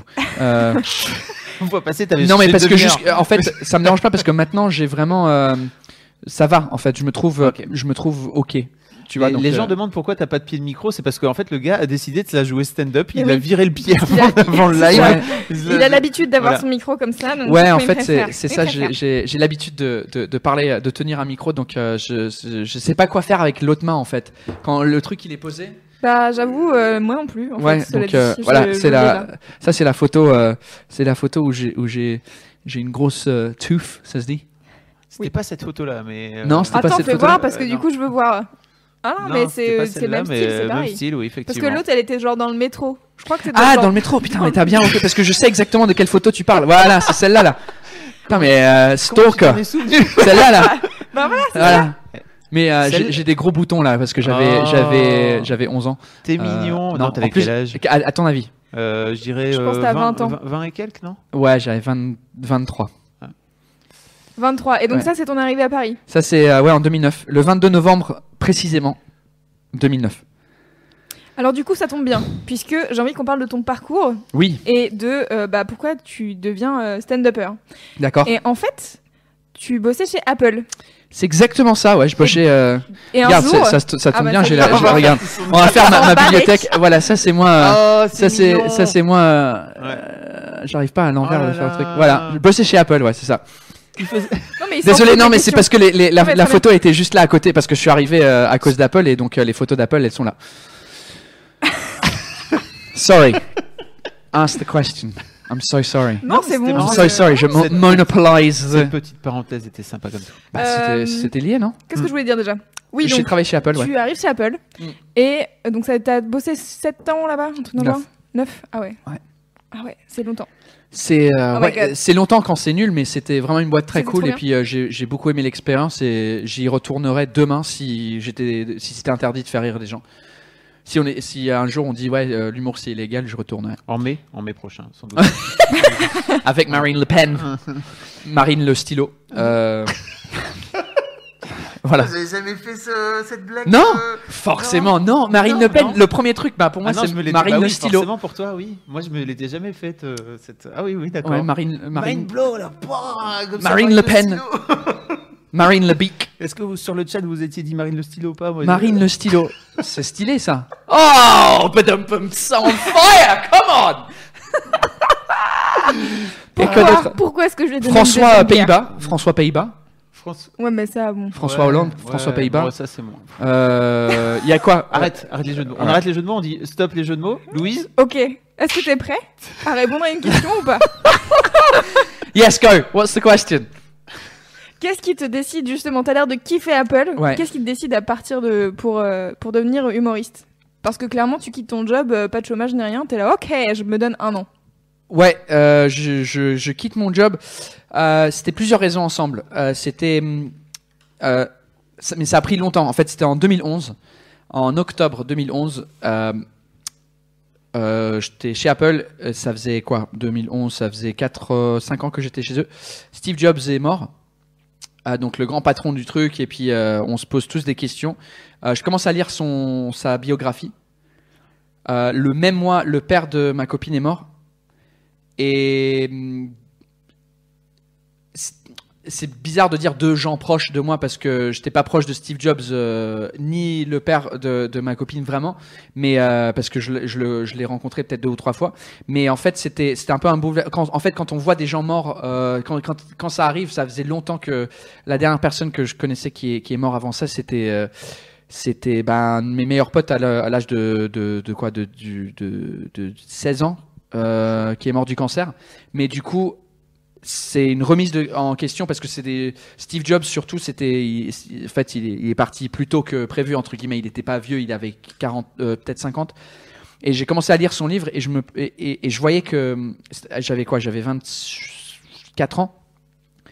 Et je voyais qu'à 24 ans, ce qu'il lui il avait accompli dans sa vie, en fait, euh, je me retrouvais, je me disais, bah, à 24 ans, moi, je travaille pour le truc que lui, il a créé quand il avait 24 ans, enfin, quand il avait moins de ça. Et donc, du coup, c'est- je, je me, je me posais la question, je me dis, est-ce qu'il y a autre chose que je peux faire euh, Est-ce qu'il y a un truc euh, mieux ou euh, un truc plus important que je peux faire qui, qui de, et juste pas travailler pour euh, une compagnie? Donc, ça, c'était en 2011. Et le- la même année, mon, mon meilleur pote Roux, il est anglais, mais il s'appelle, son nom de famille, c'est Le Breton. C'est bizarre. hein. et, Le et- ouais, c'est juste aparté. Lui, il quittait son boulot chez, chez Deutsche Bank euh, pour créer son pro- sa propre entreprise, son- sa start-up. Et donc, tout ça en, en même temps, je me suis dit, ah ouais, peut-être euh, il y a un truc à faire, peut-être que je dois faire un truc. Et euh, en fait, euh, qu'est-ce qui s'est passé? Bah, C'était en fait, il y avait trop de. Avec le. le Mais entre l'université et ce moment-là, t'avais continué le stand-up non, ou- j'ai quand j'ai fini l'université, c'était en 2009. J'avais fait des scènes ouvertes, j'avais fait une dizaine de scènes ouvertes à Londres entre janvier et, juin 2009. Ensuite, je suis venu en France en, août 2009 et j'ai rien fait. J'ai arrêté le boulot, ça a pris. Euh, j'avais trop de trop travail. Et et quoi? Et ouais, donc en fait, c'était mais c'était toujours derrière dans ma tête de dire ah peut-être un jour. Et en 2011, c'est là où j'ai commencé à me poser des questions et je me suis dit ah ouais ok cool. Et en fait 2011, 2012. Euh, on avait plein de trucs à gérer avec euh, avec la mort de son père et puis euh, changer enfin refaire l'appartement refaire notre appart enfin c'était vraiment un, un, un peu un bordel. Donc j'avais pas le temps de j'avais pas de temps libre à penser Ouais, à ce que je voulais faire. quoi, ouais. et c'était en, en décembre euh, fin 2012 où j'ai eu deux semaines off du boulot où j'ai recommencé à regarder des stand-up et je me suis dit ah ouais je me souviens que j'avais ce truc que je voulais faire. Et en janvier 2013 c'est où je me suis mis sur scène pour la première fois à Paris euh, j'ai contacté euh, mon pote Sébastien Marx euh, pour dire est-ce que je peux jouer sur ta scène ouverte anglais, dans son plateau anglais? Mais tu le connaissais déjà? Je le connaissais, euh, non, je le connaissais. J'étais voir son spectacle en arrivant en France. et Je Ouais. me suis dit ah ouais cool. Et pendant trois ans j'ai rien fait. Et donc trois ans plus tard, Oui, donc à l'époque, c'est pas ton pote, tu lui envoies pas un non mail. non non disant, non, j'ai envoyé un mail. Non non, j'ai envoyé un mail disant salut. Wesh, gros. wesh gros. c'est entre américains en anglais, c'est comme ça qu'on se parle. hein. What up gros? Et euh, et du coup, j'ai dit ouais, euh, je, suis débutant. J'ai fait quelques scènes en, Angleterre, un peu essayé de me vendre pour dire ouais, j'ai joué Londres, euh, parce qu'un peu quand tu débutes dans ce métier, il faut te mettre en avant le plus possible pour dire bah en fait j'ai fait ça comme truc, euh, prends-moi sur ta scène. Bref, Euh, donc j'ai joué en 2013 et entre 2013 euh, tout 2013-2014, j'ai joué euh, quand je pouvais à Paris, quand j'étais à Paris, mais avec le boulot. euh, en fait, j'ai commencé dans les magasins Apple, mais après, je suis, je suis sorti des magasins, je suis devenu formateur euh, global. Donc, en fait, on m'envoyait partout dans le monde pour faire des formations, pour animer des conférences dans des hôtels euh, avec les, les, les employés. Et du coup, j'étais parti, j'étais pas à Paris six mois de l'année. Donc, c'est pour ça que j'ai joué en Chine, parce que j'étais là-bas pour le, le boulot. Et j'ai trouvé une scène ouverte. N'importe où je vais, j'a- j'allais, je tapais euh, scène ouverte stand-up. Et je faisais ce que je pouvais. Et, et c'était début 2015. Non, oui. Où il y avait, j'avais des frustrations avec le boulot. Il y avait des trucs euh, qui, qui se passaient pas parce qu'il y avait, euh, dans une grande entreprise, t'as plein de boss et si Hello Non, C'est ma faute. si tu si as une idée, faut que ça soit validé par euh, 50 000 personnes, etc. Donc il y avait un truc qui, qui commençait à m'énerver. Et en même temps, je voyais que le, le stand-up, ça, ça marchait bien, mais je savais que pour euh, que ça continue à marcher, il fallait que je dédie mon temps euh, entier. Ah. Et en fait, et il y avait, euh, il y avait deux trucs. J'ai lu un article euh, sur internet. euh, c'était genre, je sais pas, je sais pas si c'est du vrai ou du faux, mais en gros, c'était euh, une, euh, une aide-soignante pose la question à des gens qui sont en train de mourir. C'était quoi leur regret dans la vie? Et et à chaque fois, le truc qui retournait, c'était je, je regrette de, je regrette pas les trucs que j'ai fait, je regrette les trucs de- que j'ai pas Ouais. fait, que j'ai pas tenté. Je voulais en fait pas arriver euh, à 70 ans et, et avoir le regret d'avoir pas essayé de faire de la scène temps plein euh, et faire ce boulot-là, un truc que j'aimais. Et donc du coup, c'est- c'était un peu le déclencheur de me dire. Et il y avait aussi un, un truc que j'ai sur mon bureau toujours, c'est un truc qui s'appelle le The Holstee Manifesto. C'est un, un truc euh, un peu hum, euh, stylé avec du texte stylé et puis euh, et puis Yeah. ça dit genre This is your life, Uh, life is short, do what you want. If you don't like your job, change it. Enfin des trucs genre vraiment euh, motivationnels. Je sais pas si ça se dit, motivateur. Et donc j'avais ça sur mon bureau aussi. Et puis, je sais pas, il y avait juste un, un moment, un déclic où je me suis dit, ok, bah c'est c'est le temps de, de partir maintenant et voir euh, et voir ce que ce qui va se passer. Et comment euh, ça se passe Comment s'est passé ton départ de chez Apple en fait? Parce que du coup, euh, ça faisait 9 ans que tu étais dans la Ouais. boîte. et, C'est beaucoup 9 ans hein, ouais. dans, dans une entreprise. C'est c'est dur de, c'est dur d'en sortir. bah surtout que j'avais commencé, que j'avais 20 ans quand j'ai commencé là-bas, donc c'est ton euh, premier job. Ouais, c'est mon premier vrai job. euh, et c'était un peu. C'était vraiment. C'était bizarre. C'était un peu comme. euh, quitter une, relation long terme parce que je. Même si c'est une boîte, les gens à l'intérieur de la boîte, euh, ça faisait tout en fait. Il y avait vraiment une, une, bonne ambiance, des gens vraiment très très sympas. Donc c'était un peu. C'était difficile de, de me dire, ok, je vais peut-être pas revoir ces gens pendant longtemps parce que la majorité de mes collègues euh, enfin, on était tous dans l'équipe de formation, on était basés partout dans le monde. Euh, Il il y avait personne à Paris. Donc euh, moi, il y a une de mes meilleures copines qui habite euh, à Amsterdam. Euh, elle faisait la même chose, mais elle est, elle est italienne qui habite euh, aux Pays-Bas. Donc nous, on se voyait que en mission en fait, et donc on voyait tous les, et donc ces gens-là, je les vois plus. On reste en contact, mais c'était ça le le truc le plus dur, je crois, c'était de quitter euh, cette famille entre guillemets. C'est un peu con de dire ça, mais c'était un peu le cas parce que je sais qu'il y, a- il y a beaucoup de gens qui détestent les gens avec qui ils travaillent et puis euh, surtout vous, je crois que vous vous détestez. euh. Alors, je- Il y a une ambiance de merde dans les bureaux en haut. euh. Non, mais c'est, il y a beaucoup de gens qui travaillent dans une entreprise et ils aiment pas leurs collègues ou leurs boss et tout ça. Et moi, j'adorais tout ça, donc c'était, ouais, c'était un peu plus difficile que de dire, bah ouais, j'aime pas mon boulot et je quitte. Donc Ouais, c'était un peu plus dur. parce que sur le, le chat de, de Facebook, là, il y a des gens qui disent euh, He was my, he was our teacher. Non, c'est vrai. C'est qui, c'est qui qui dit ça? C'est- mes, c'est mes anciens élèves. Ah, pas- Et c'est il ça. s'appelle comment? Where is C'est he? Jules Jules Jules. Fucking hell. What's up, Jules? Jules Paradox. C'est un très bon pote à moi. Et euh, et euh, ouais, c'est très cool. Le monde est petit sur l'internet. Ouais, c'est, euh, c'est. Mais je reçois des fois des messages des gens que que je connaissais pas hum, forcément. Euh, Enfin que je connaissais parce que c'est un- en fait c'est un y a des similitudes entre ce que je faisais avant parce que j'étais j'étais formateur donc j'étais devant une masse de gens en train de, de faire une PowerPoint euh, Ouais. enfin une PowerPoint une keynote plutôt. Je dis PowerPoint pour euh, pour ceux qui utilisent Windows mais euh, une on n'utilisait pas Windows nous évidemment. Euh, donc du coup ouais c'était avec les produits et tout ça. Et donc j'étais dans une salle avec euh, 200 personnes. Donc eux ils me connaissaient bien euh, au bout des deux semaines de formation, mais moi je les connaissais pas forcément. Donc il y a plein de gens qui m'ont dit ah ouais t'étais mon formateur, euh, c'est trop bien de voir euh, l'évolution et, et ce que t'as fait, c'est génial et tout ça. Donc euh, ça me ça me fait vraiment plaisir quand les gens, euh, euh, les anciens gens que, que que je connaissais pas forcément, mais que ils- je sais pas, j'ai fait une impression avec ces gens-là. C'est un peu quand dans, dans le spectacle. je vois 100 personnes tous les soirs et donc euh, eux ils savent qui je suis mais moi je j'ai aucune Ouais. idée euh, qui est dans le public. Et sur le chat, les gens demandent mais comment t'as fait en termes de, de sous? Parce Mm. que c'est ça aussi, euh, il faut avoir les moyens de, l'argent pour financer ses Eh rêves, oui. l'air de rien.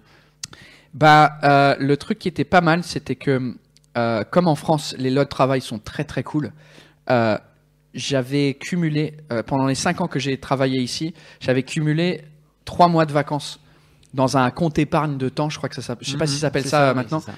Et donc, en fait, le jour de ma démission, c'était en mai euh, de 2015, j'ai appelé mon boss, lui il est canadien, euh, et il comprenait rien, enfin il comprend toujours rien à la France et, et le système, parce que forcément lui, euh, il avait un- une employée basée aux Pays-Bas, un en Chine et moi en France. Et du coup, je lui dis, ouais, en fait, je veux démissionner. Par contre, mon préavis, il est de trois mois. Aux États-Unis, c'est deux semaines. Mm. Donc, tu peux appeler et dire salut dans deux semaines. Et, euh, et là, il m'a dit, euh, ok, trois mois, ah, c'est ouf. Et, et je dis, par contre, j'ai trois mois cumulés de vacances. Donc, on a réussi avec les, RH de dire, bah, ok, bah, en fait, euh, tu, les trois mois de préavis, tu les prends en vacances. Donc, j'étais payé pendant les trois mois où je faisais rien en, vacances. Donc, déjà, j'avais trois mois de salaire qui, qui sont tombés et j'avais mis un peu d'argent à côté aussi pendant. Je m'étais dit, ok, j'ai j'ai vraiment j'ai un an de salaire qui peut qui de d'argent qui peut me tenir. Au bout d'un an, si je gagne pas d'argent, je vais être un peu dans la merde. Mais c'était un peu ça mon ma motivation pour euh, pour essayer de de, fin, de bosser, de monter sur scène tous les soirs, quatre fois par soir, euh, pour euh, pour essayer de faire rire les gens. Et si j'avais pas, il y a beaucoup de gens qui me disent ouais, mais t'aurais dû faire la rupture conventionnelle et tout ça, Mhm. comme ça tu touches deux ans de Ouais. salaire. Euh, C'est voilà. ce que j'allais dire, t'aurais pu choisir le chômage. euh, Bah, j'aurais pu choisir oui. Enfin, j'ai essayé vite fait. J'ai demandé euh, oui, apparemment il y a un truc qui s'appelle la rupture conventionnelle. Est-ce qu'on peut pas faire un truc Ils m'ont dit Ah, non. Euh, parce que nous, il faut qu'on paye en fait pendant deux ans. Donc, euh, comme c'est toi, euh, on est très heureux que toi tu sois là. Donc, euh, pour- c'est toi qui pars en fait. Donc, euh, non.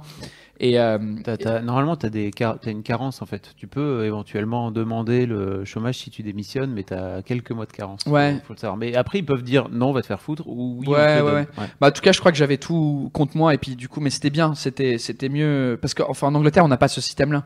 Euh, c'est un peu que je raconte dans la vidéo Oui. des.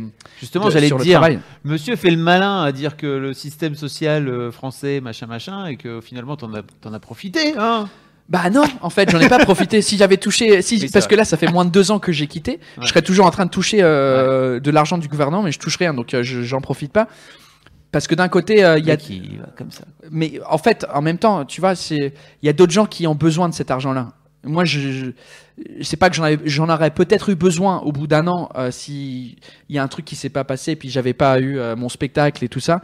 Mais il y a d'autres gens qui galèrent vraiment et, et, euh, et qui ont vraiment besoin du chômage. Donc je me dis mais je vais pas faire euh, mon con pour dire oui rupture conventionnelle pour que je touche deux ans. Enfin encore, c'est pas dans la mentalité anglaise. C'est et comme je dis dans la vidéo sur le travail, c'est même si t'es mis à la porte de ton boulot Mm. et, si, et si tu gagnais euh, 50 000 balles par mois et tu as plus de 50 ans, en Angleterre, bah, tout ce que tu auras droit, c'est 300 euros par mois pendant 6 mois maximum. C'est tout.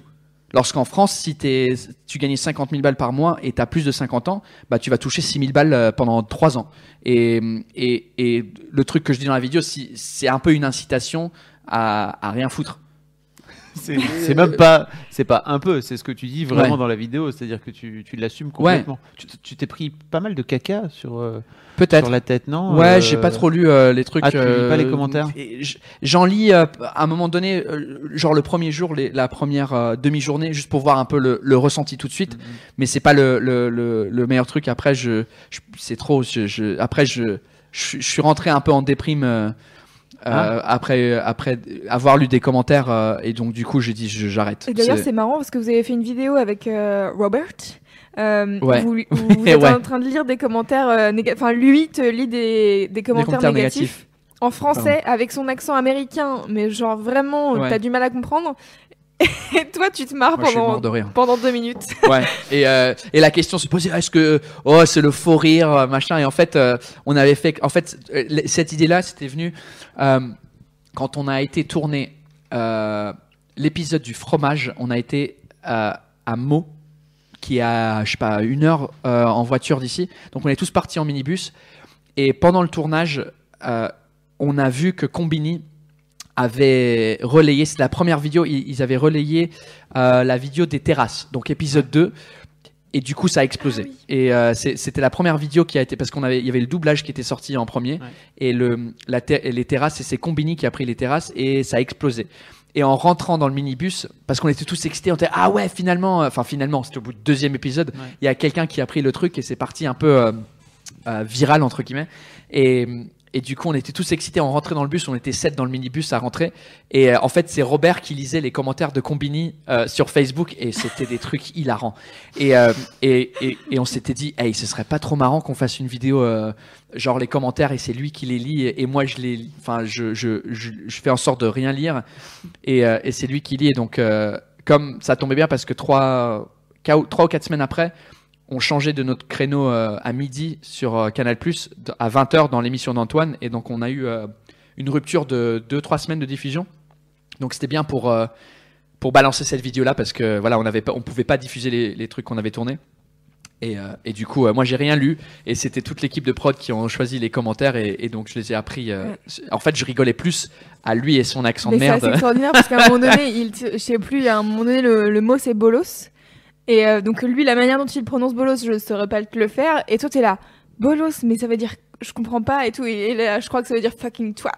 Ah euh, non non, c'était Tocard. Tocard. Tocard, il me fait Tocard, je connaissais pas le mot Tocard. Euh, euh, ou un truc comme Non, c'était même pas ça, je me rappelle Je plus. sais plus. Non, c'était FDP ou un truc comme ça. Je dis c'est quoi FDP Il me dit euh, fils de pute. Avec son accent américain. Très marrant.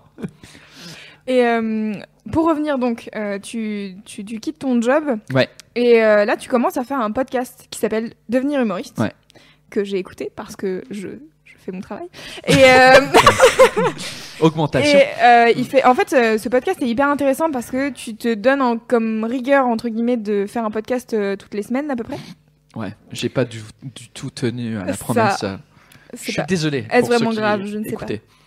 Et, euh, et en fait, ce que tu dis à un moment donné, c'est que euh, bah, en fait, ça t'aide à, à sortir un peu euh, ce que tu as dans la tête et ça te permet de, de rééquilibrer un peu euh, tes pensées, etc. Mm.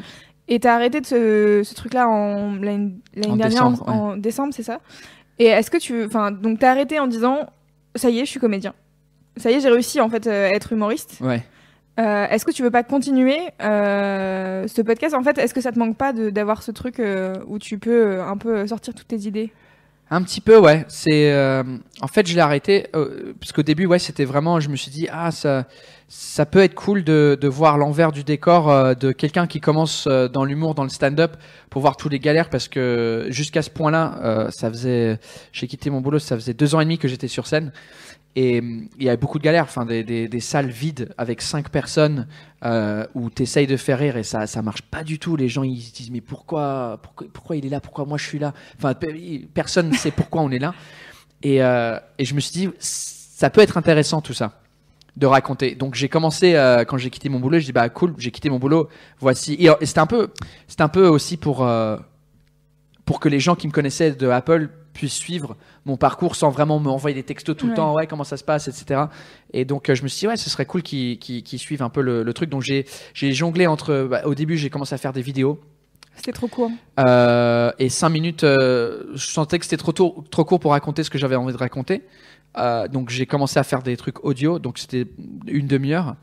Et, et c'était cool. j'ai- J'aimais bien faire ça. Et à un moment donné, en fait, j'ai eu une, une grosse pause entre quand, quand on a fait la vidéo sur la bise.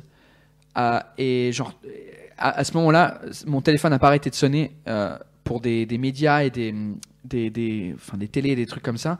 Et donc, du coup, j'ai raté mon créneau de une semaine ou deux semaines parce que juste avant la vidéo, je disais, ouais, en fait, euh, on vient de sortir cette vidéo. Je sais pas ce qui va se passer. Je vais vous donner l'update La semaine prochaine. la semaine prochaine. Et la semaine prochaine, j'ai pas pu. C'est trois mois après. Et la semaine d'après, la semaine d'après, et au bout de trois mois, je me suis dit bon, il faut que je, bon, je, je, je vais, je vais en parler. Et c'était, euh, donc j'ai continué. Et après, euh, entre ce, ça, c'était en quoi? C'était en, en- en mars que j'ai Ouais. repris. Et je crois que j'en ai fait peut-être trois ou quatre entre ça et, et la fin, parce que tout se passait tellement vite que j'avais pas le temps de me, me poser et puis, et puis parler dans un micro en fait et sortir euh, mes pensées. Et en plus, je trouvais que c'était moins intéressant de d'écouter le- l'envers du décor d'un truc qui se passe bien plutôt qu'un truc euh, que- qui galère Ça galère. pour moi-même en fait. En fait, j'ai tenté plusieurs fois de, de, de mettre à la maison avec le micro et parler. Et au bout de 10 minutes, euh, je- je- j'en avais marre de moi-même en fait. Ça, c'était trop genre ouais, ça se passe bien et puis mais je sais pas. Surtout que t'as enregistré en anglais et en français. Ouais. Donc tu faisais deux fois le même podcast avec les mêmes thématiques. c'est vrai.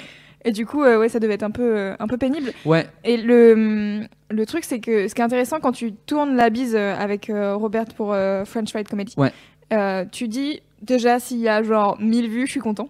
ouais, Et c'est assez génial parce que donc après t'es là. En fait, euh, tu sors ça le 1er janvier, je crois, et le Ouais. 9, ton spectacle franglais, hashtag franglais commence.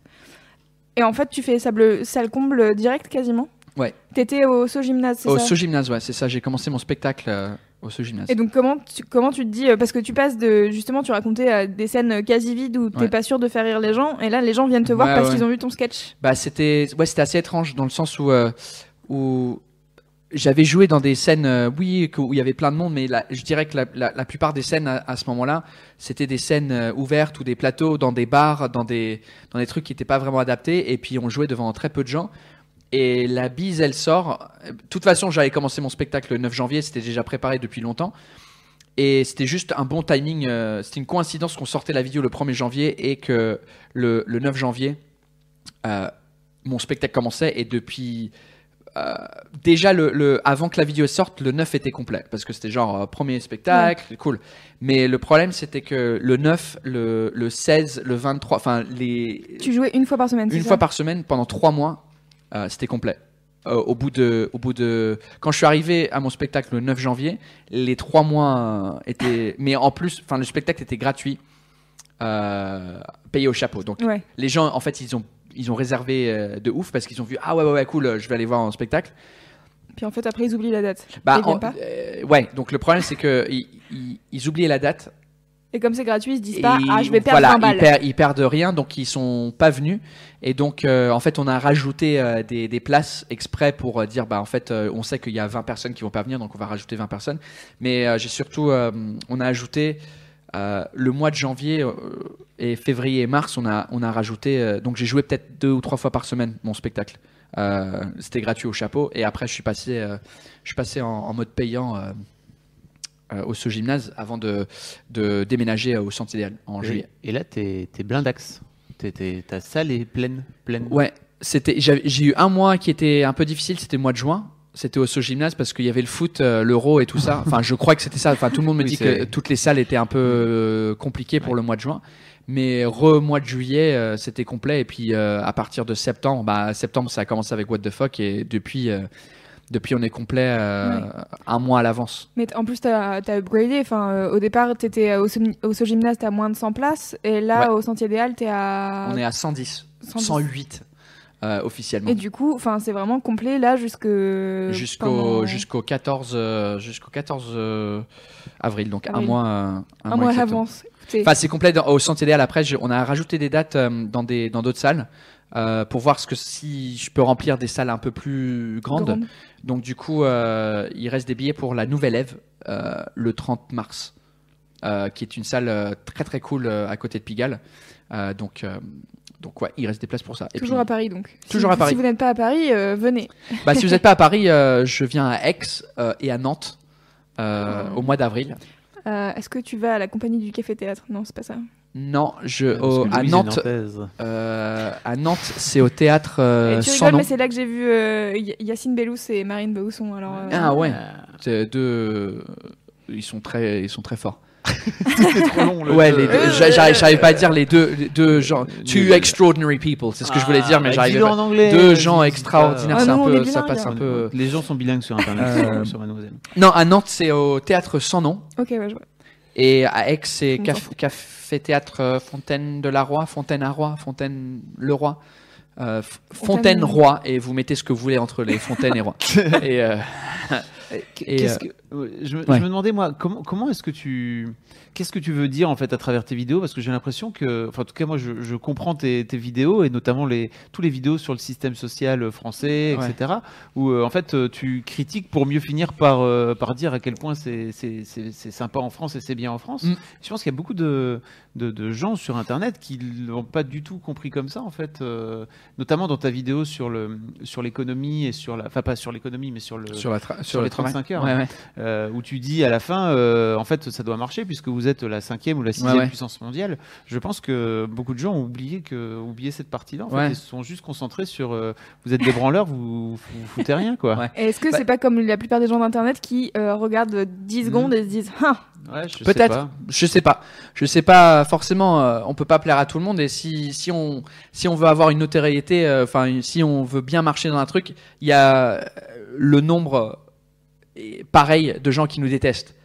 Ah, tu, tu penses toi vraiment Ouais, euh, quelqu'un comme Cyril Hanouna, euh, il cartonne. euh, au niveau des chiffres Ouais. sur C8 et son émission, mais il y a autant de gens qui, qui le détestent en fait.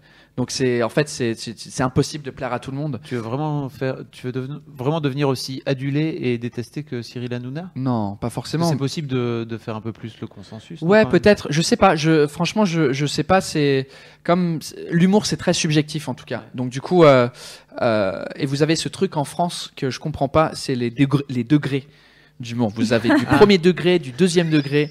Et moi, je me dis, c'est bizarre. Ça fait comme un, un truc de brûlure. Tu sais, quand tu vas, tu dis ouais, je suis brûlé au premier degré, au deuxième degré, ça, ça, ça existe pas ça en anglais. Soit c'est marrant, soit c'est pas marrant. Tu rigoles ou tu rigoles pas. Il n'y a pas de non, mais en fait, euh, c'est du deuxième degré. euh, on n'a pas cette phrase Ah, génial. qui existe en anglais. Donc, euh, du coup, c'est. Donc toi, pour toi, c'est marrant ou c'est pas marrant? Et Bah ouais, pas de. les gens, ils ont le droit de pas l'ironie trouver ou ça pas- marrant. Ouais, bien sûr. Euh, Il y a des trucs que moi je trouve pas marrant que les gens trouvent marrant. Donc, euh, si les gens. Mais c'est ils- pas très grave pour toi ou euh, Non, c'est Alors- c'est impossible que tu que tu puisses plaire à tout le monde au niveau d'humour. Après si enfin c'est comme c'est pareil avec la chanson, il y a des gens moi j'aime bien le groupe Coldplay. C'est c'est j'ai grandi avec ça et puis je sais pas, il y a un truc euh, il y a des moments dans ma vie où j'ai écouté ces chansons là et puis c'était ça m'a touché, mais il y a plein de gens qui détestent. Donc euh, je sais pas, je sais pas c'est quoi le, le, le, le truc, mais forcément, euh, je, je fais rire. Enfin, c'était le concept qu'on avait trouvé. Puis, puis pour moi, c'est- pour moi, c'est marrant. En fait, c'est ça le, le truc, c'est de, de, de trouver, euh, de, de rester soi-même et de, de faire des trucs euh, qui qui sont propres à toi. Après, il y a des gens qui vont suivre, il y a des gens qui vont dire ouais, t'es un connard, rentre chez toi dans ton île de merde. Et ça, ça me va aussi. C'est, bien d'avoir les deux côtés. Range chez toi dans ton île de merde. putain. Bah, ça, on me dit ça. ouais. You fucking twat. Yeah, fuck off back to England, you prick. Brexit, Brexit, allez, rentre chez toi, connard. On a hâte du Brexit parce que comme ça, tu vas devoir rentrer chez toi, enculé. Ça, ça, ça Mais arrive. est-ce que c'est des trucs qui te touchent, ça ou pas? En vrai. C'est-à-dire que Si quelqu'un dans la vraie vie me disait ça, ouais, ça me, ça me, ouais, euh, je suis assez sensible. Donc euh, oui, mais sur Internet, c'est, euh, c'est pour ça. Enfin, quand j'ai dit, il y a un moment donné où je, je regardais les commentaires et et ouais, tu lis, tu fais ouais, c'est marrant, marrant, mais au bout de la dixième, tu fais ouais, ok, ça, ça commence à, à- je commence à rentrer un peu euh, dans un mode, est-ce que je devrais arrêter, est-ce que je devrais faire des trucs, mais en- dans la vraie vie, il y a personne qui m'a dit ça. Il y a, les gens, ils sont dans la vraie vie qui m'arrêtent, qui disent ouais, j'aime bien ce que tu fais. Il y a personne qui m'a dit ouais, je déteste ce que tu fais parce que. Oui. Mais su- c'est sûr qu'il y a des gens qui me voient, que qui me reconnaissent. Oui, c'est très rare que des gens qui te détestent viennent te dire ah sale Ouais. connard. euh, non, ça n'arrive jamais dans la dans la vie. T'en as dans la rue, non, qui te croisent et qui te disent euh, rentre chez toi à l'anglais? Non. Non. Non, dans la, dans, en vraie vie, non, parce que je crois que les gens euh, qui pensent ça, c'est sûr qu'à mon avis, je suis, j'étais assis dans une terrasse, il y a un mec qui a fait, ouais, t'as vu, c'est le connard, Mm. il, c'est un, enfin, mais ils viennent pas me voir parce que, c'est- que tu, tu dis pas ça aux gens, tu, tu, enfin, en général, c'est très difficile C'est très intéressant de de voir ça quoi. C'est-à-dire que en fait sur internet tu peux te prendre euh, Bah, t'es, t'es derrière ton un, ordi. un tu- gros tas de merde Ouais. et euh, en vrai Ah. euh, personne va venir te Ah, faire chier ça. quoi. C'est toujours d'ailleurs marrant d'aller voir ses propres trolls euh, en vrai et de leur dire euh, bah, parlons si tu veux maintenant. Ouais, ouais. Pour, pour toi, c'est quoi la différence entre qui connaît bien les deux cultures, la différence entre l'humour anglais et l'humour français? C'est Michael qui, de- qui demande ça sur. Michael, euh, Michael, Mike. Michael. Hello, Michael. Open mic. You open? Oh. Euh, je sais pas, je sais pas c'est quoi la différence. Je sais pas s'il y a une différence. Je, Est-ce qu'il y a une différence j'entends souvent le truc, euh, ouais, de l'humour british, comme excuse pour dire, bah, je comprends pas ce que tu fais. C'est, ouais, c'est de l'humour british, je comprends pas trop ça. Ah ok. Euh, ou un peu comme insulte, euh, oh, c'est de l'humour anglais, tout ça. Ça, c'est un peu comme. euh, Mais je sais pas si. En fait, c'est c'est vous que je. Je sais pas. Qu'est-ce que vous. vous... Moi, je. J'ai du Ouais, mal. c'est Je ça sais qui pas ce que c'est compliqué, en l'humour fait. british, en fait, l'humour anglais. C'est ça qui est compliqué parce que enfin de notre côté euh, non plus on peut pas trop savoir ce que c'est l'humour euh, français tu vois. Mais si, si tu devais définir l'humour. Moi, si je dis l'humour. Moi, moi, je pense pas- qu'il y a- une forme de, il y a une forme d'autodérision euh, dans toutes les séries euh, euh, anglaises que j'adore en tout cas. Ouais. Il y a une forme d'autodérision et de- de- d'être capable de se moquer de soi, dont on manque parfois un peu en France, je trouve. ouais, peut-être. Ouais, je, je- je serais d'accord avec ça qu'on est, on arrive bien à se moquer de nous-mêmes. Je crois que, ouais, on, on se moque de nous-mêmes en premier, et puis après, Des autres. Ouais, je, je sais, on n'a rien d'autre à faire en Angleterre à part rire, hein, parce qu'il y a, y a- il fait un temps de merde, on peut rien faire, donc on est obligé de rigoler parce que sinon on serait en suicidaire. Et donc du coup, euh, ouais, je sais pas, on, on- je sais pas pourquoi on a ce truc de, de pouvoir rire de, de nous-mêmes, mais euh, Puis les Monty- Oui, voilà, lui- Arnaud dit sur le chat, euh, il y a aussi, c'est l'humour absurde aussi. C'est vrai que quand tu penses aux Monty Python, etc. oui, ouais. les- Mais pour moi, un truc comme euh, les bronzés font du ski, Mm. c'est absurde aussi pour moi. Bah, c'est moins absurde que les. Enfin, c'est quand même Bah, moins absurde que, que Holy Grail. Oui. ou, euh, enfin, tu vois, Bah, on, est, on est quand même dans un autre degré. Il n'y a, pas un lapin, euh, un lapin tueur, quoi. Tu vois. ouais, Euh, peut-être, mais ouais. mais pour nous, le, enfin pour nous, Oui, oui. l'humour français, c'est absurde aussi. Oui, oui, je comprends. Parce ce que, dire, ouais. mais je trouve que, ouais, je sais pas, c'est c'est- Oui, vraiment, c'est- une question intéressante, De mais ton point de vue, c'est aussi absurde euh, les bronzés font du ski que, que les Monty Python. Un peu, ouais. Enfin, en même temps, j'ai j'ai pas, j'ai pas trop regardé les Monty Python, ça m'a pas. Moi, ce que. je- Oh my god. Oh my god. Oh my god. Oh my god, oh my god. So awesome. Non, je, je sais pas, je, je- j'ai pas regardé beaucoup de, de, je sais pas, je sais pas définir les deux. Je sais qu'il y a des trucs euh, qui font rire universellement, genre les gens qui tombent par terre, Oui. euh, ça fait rire tout le monde. Les proutes aussi, non. Les, les proutes, euh, tout, enfin, il y a des trucs qui font rire partout dans le monde. Et il y a des trucs, euh, Est-ce que vraiment partout dans le monde? je crois, ouais. Les chutes, ouais, je pense les chutes, ça fait rire partout dans le monde. C'est vraiment la, la blague Ah ouais. universelle, je pense. Je c'est crois. La, la chute. Bah, il y a des trucs universels qui peuvent. on- je me rappelle plus c'était quoi le documentaire, mais des gens qui sont partis en tribu en Afrique euh, Mm. Oui. et ils rigolaient entre eux parce qu'il y avait un truc, qui- il y avait un malaise, il y avait un truc. Voilà. C'est donc ça, c'est des trucs. euh, tout le monde rigole, le monde entier rigole. C'est possible. L'émotion de rire existe et il y a des, il y a certaines C'est choses. le qui- rire du malaise quoi. Peut-être, ouais. Mais après, il y a des, oui, il y a des choses euh, qui vont faire rire des Anglais plus que, que les Français et, inversement. Euh... Bah, Ça y et- est, tu l'as dé- perdu dans un. Ouais. dans non, une- non, et ça Un dépend, ça, dé- ça dépend. Ouais, un vortex, du- un, un whirlwind of humor. Euh, mais euh, par exemple, en, en- en Angleterre, ce qui nous faisait rire il y a 30 ans, c'est ce qui nous fait rire euh, sur scène. Là, je parle sur scène. Euh, sur scène en France, il y a beaucoup de, de sketchs, beaucoup de, de, de gens qui font des personnages, qui se déguisent et des trucs comme ça. Ça, c'est devenu très kitsch en Angleterre. Euh, On peut pas faire ça sur scène maintenant en Angleterre. Ça existe. C'est vraiment très des années 70. Ok. Lorsqu'en France, parce que le stand-up a, a pas encore euh, Ouais. euh, pris. Ça existe pas trop. euh, Enfin, ça existe en France, mais pas au niveau, euh, pas 30 ans après en fait.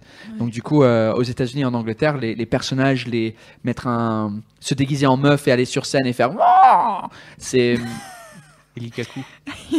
ah ouais, je, je sais pas. Mais tu connais Et pas Eli Kaku, Non, meilleure je- personne. Ah oui, lui, lui, je, je, je, je connais, mais je, bref, c'est ouais. Donc je crois que euh, c'est des niveaux euh, différents de, en fait, de l'évolution de, rire. Il y a des choses qui font rire euh, des gens dans différents pays, mais juste parce que ça, ça a évolué au niveau du temps.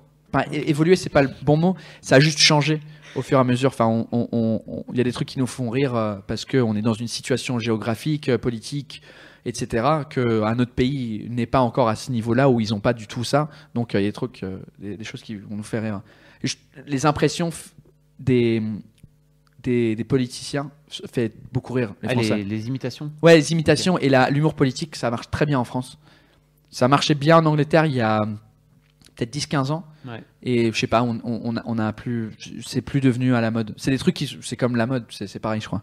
L'humour, euh, c'est pareil que la mode. Voilà. C'était une, c'était c'était une réponse beaucoup trop longue. Ce sera, la, ce sera la punchline de, de cette interview, je pense. C'est pas que la mode. L'humour anglais. Est-ce qu'il y a des questions Ouais, questions. euh, Peut-être pour finir. Oui, euh, il y a plein de questions. Voilà, Euh, bon. euh, euh, Alors, une question. Choisis ta, ta question préférée, Fab. ma question préférée. Putain, la pression. Attends, je viens Euh, t'aider. Non, mais euh, pff, putain, le mec qui vient me voir. Il Attends, attends. Ah, t'as écrit ta euh, tête, nos noms euh, sur le truc, c'est cool. Hein Euh, Il y a nos noms sur. Euh, au cas où on sait pas Ça, qui c'est est- vraiment. Ah, C'est pour ça. Tu Ah, c'est pour ça que t'as un écran vert derrière toi. Ouais, Ah, j'avais pas compris le truc.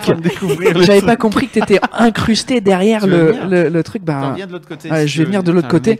eh, mais c'est génial ce studio. Enfin, Ça, on n'avait jamais fait par exemple. je me suis dit, je me suis dit, mais pourquoi ils ont un écran vert? Et maintenant j'ai compris, c'est pour faire l'in- l'incruste autour de Fab. Voilà. Ah, Attends, oh, Voilà, j'ai voilà. bougé la cam. Tout pété. Attends, j'arrive par là. Est-ce que, mais est-ce que moi je vais être à côté? Ah ouais. Ouais, bouge pas, regarde. Attends, il faut que je me mette de l'autre côté. Attends, attends, attends, je mets le câble autour. Fais nimp. Ah ouais. Voilà. Ah mais c'est carré quand même. Non. De quoi? Attends. Mais euh, tout à l'heure t'étais, t'étais c'est- détourné. Oui, c'est parce que, regarde, euh, c'est parce que là, tu vois, après, t'es plus. Là, là, ah, je suis Alors, plus dans l'écran vert, c'est pour ça. Taylor découvre le fond vert. Eh, les fonds Et verts la Oh, webcam. connais les fonds verts, j'imagine. Ouais, ouais, je connais les fonds verts, mais je savais pas que vous faites. C'est trop bien ça. Alors, ils sont où les commentaires? Ils sont où les commentaires? Alors, il y a. Oui, il faut choisir la dernière question. Oui, C'était ça le à la voilà. base. Doctor Who, oui, si Paul pense en. Voilà, c'est le moment euh, jamais de. Je sais pas si les gens. Parce que tu sais, il y a toujours Nolan, c'est qui Nolan? Euh, Voilà. Paul découvre la technologie, ouais. Grave. Je travaillais pas chez Apple, les gars. hein. C'est tout un mensonge de malade. Euh, Alors, si vous êtes, euh, si vous êtes en podcast, si vous écoutez, bon. euh, voilà. c'est ah vrai. bah ouais, ouais, ouais. C'est très étrange. Ah mais attends, mais de- c'est en, différé là. C'est quoi ça Il y a un peu de différé, ouais. Ah, il y a un peu Ouais, différé. donc c'est pour ça que- Ok, donc les, les gens ils viennent de voir maintenant euh, Voilà. un spectacle prévu à Donc, Londres pour tout le si vous écoutez euh, le podcast, euh, Paul, lis dans ta tête, s'il te plaît. Euh, Lis- dans ta tête? C'est- Ouais. Ça veut dire ne, ne lis pas à voix haute. Ah oui. euh, Ah euh, d'accord, pardon, oui. Jesus Christ.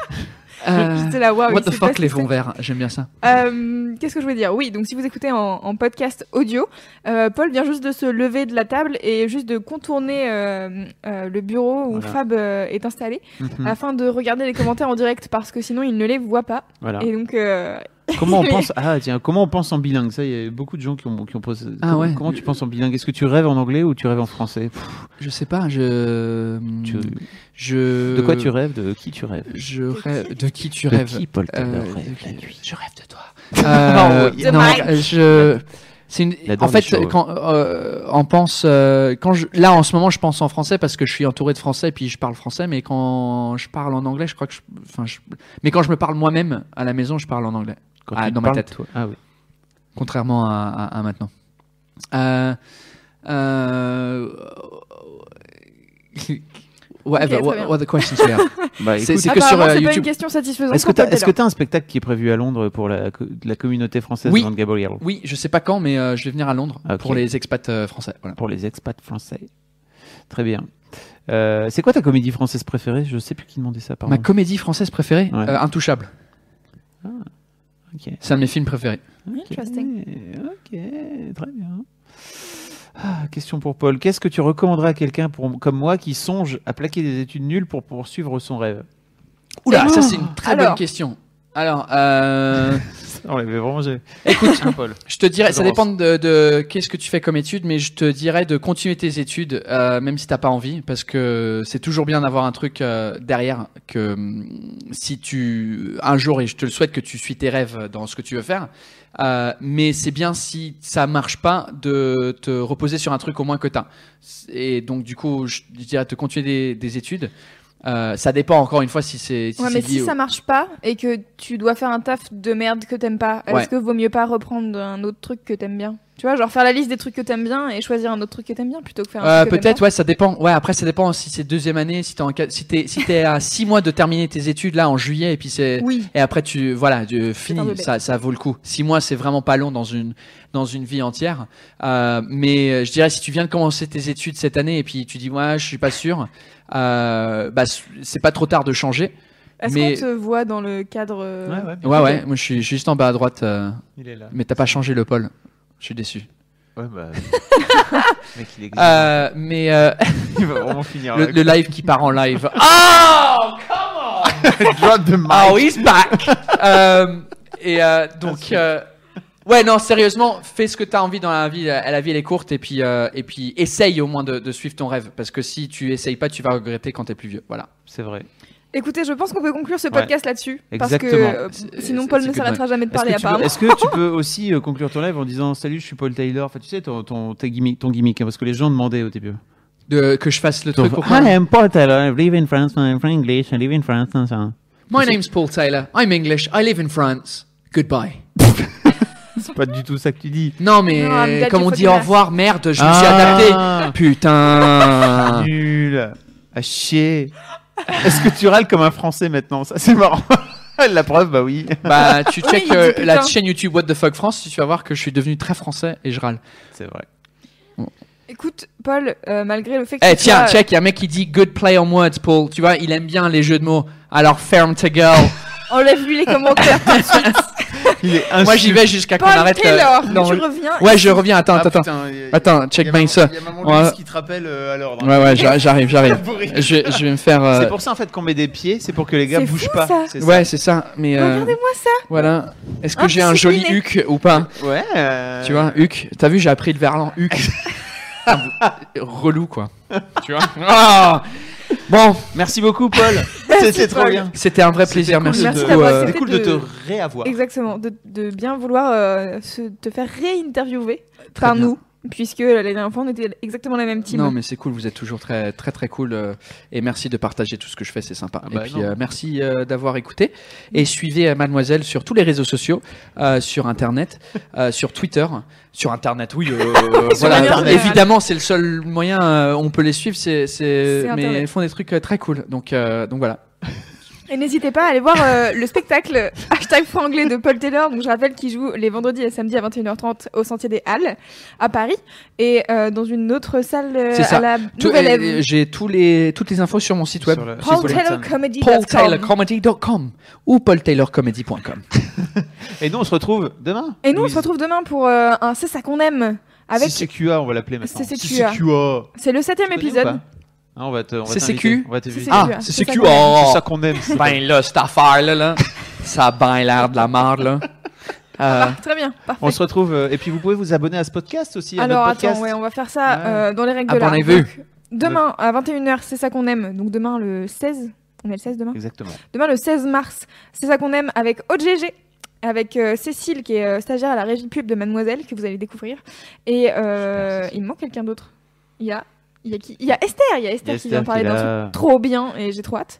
Et, euh, et donc oui, euh, vous avez écouté euh, ce podcast, euh, enfin vous avez écouté ce podcast. Qu'est-ce que je raconte? Je Vous suis avez- perdue. grâce Vous à la avez vu sponsorisation de. Alors, Non. ok, vous avez vu ce Même pas. podcast sur Non. YouTube et sur Facebook, mais donc vous pouvez l'écouter en audio euh, si vous avez loupé le début peut-être.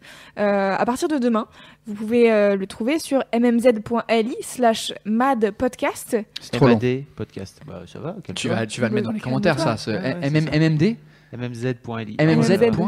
Point. Mais en plus, c'est encore plus long si t'interromps, tu sais. Slash mad podcast. Slash Mad Podcast. Voilà. Voilà. Et donc euh, Vous là, vous avez euh, les liens pour vous abonner à SoundCloud, à iTunes, euh, tout ça, quoi. Voilà, c'est merveilleux. Et, euh, et surtout aussi, vous pouvez aller écouter la, la web radio de Mademoiselle qui s'appelle Radio Mad, où il y a un super jingle de Paul Taylor. C'est pas vrai. Si, on l'a You're fait. listening to Mad Radio, Crazy Radio, because mad means crazy in English. Non, mad un truc comme ça. C'est Fucking hell. c'est ça. Bon, j'arrête. Un immense merci, Paul, d'être Thank venu. you, thank you, Trop bisous. cool. Merci tout le Bisous, monde. bisous, Bye. Merci les à tous bye. d'avoir suivi euh, l'Internet. Allez, bye. I don't mind tripping tonight, living the moment forever. Yeah, I don't mind tripping tonight, living the moment forever. Yeah, I don't mind. Done with all the blame, I rise above the game. You won't forget my name. I just woke up from a fever. I just woke up. I'm seeing everything clearer. I just woke up. I'm over trying to be somebody other than me. I'm over trying to fight. Just wanna party tonight. Yeah, I don't mind tripping tonight, living the moment forever. Yeah, I don't mind tripping tonight, living the moment forever. Yeah, I don't mind. Done with all the blame, I rise above the game.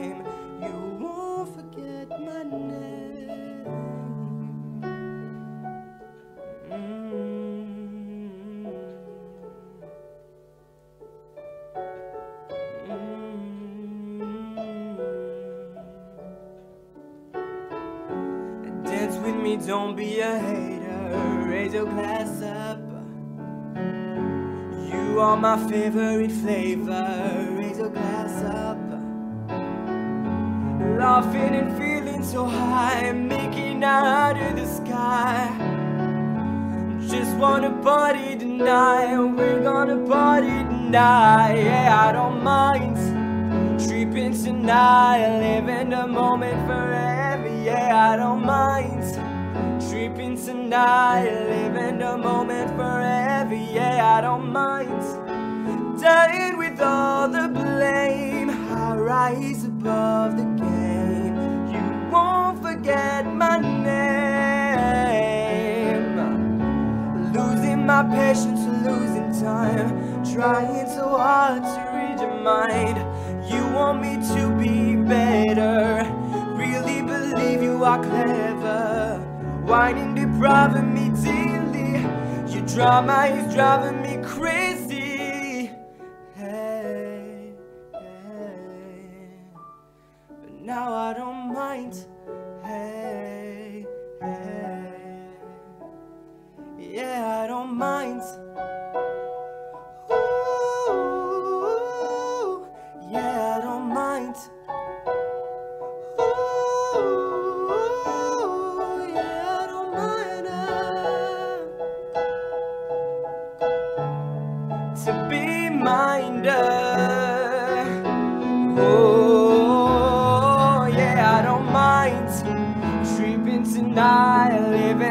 Moment forever. Yeah, I don't mind. Tripping tonight, living the moment forever. Yeah, I don't mind. Dying with all the blame. I rise above the game. You won't forget my name.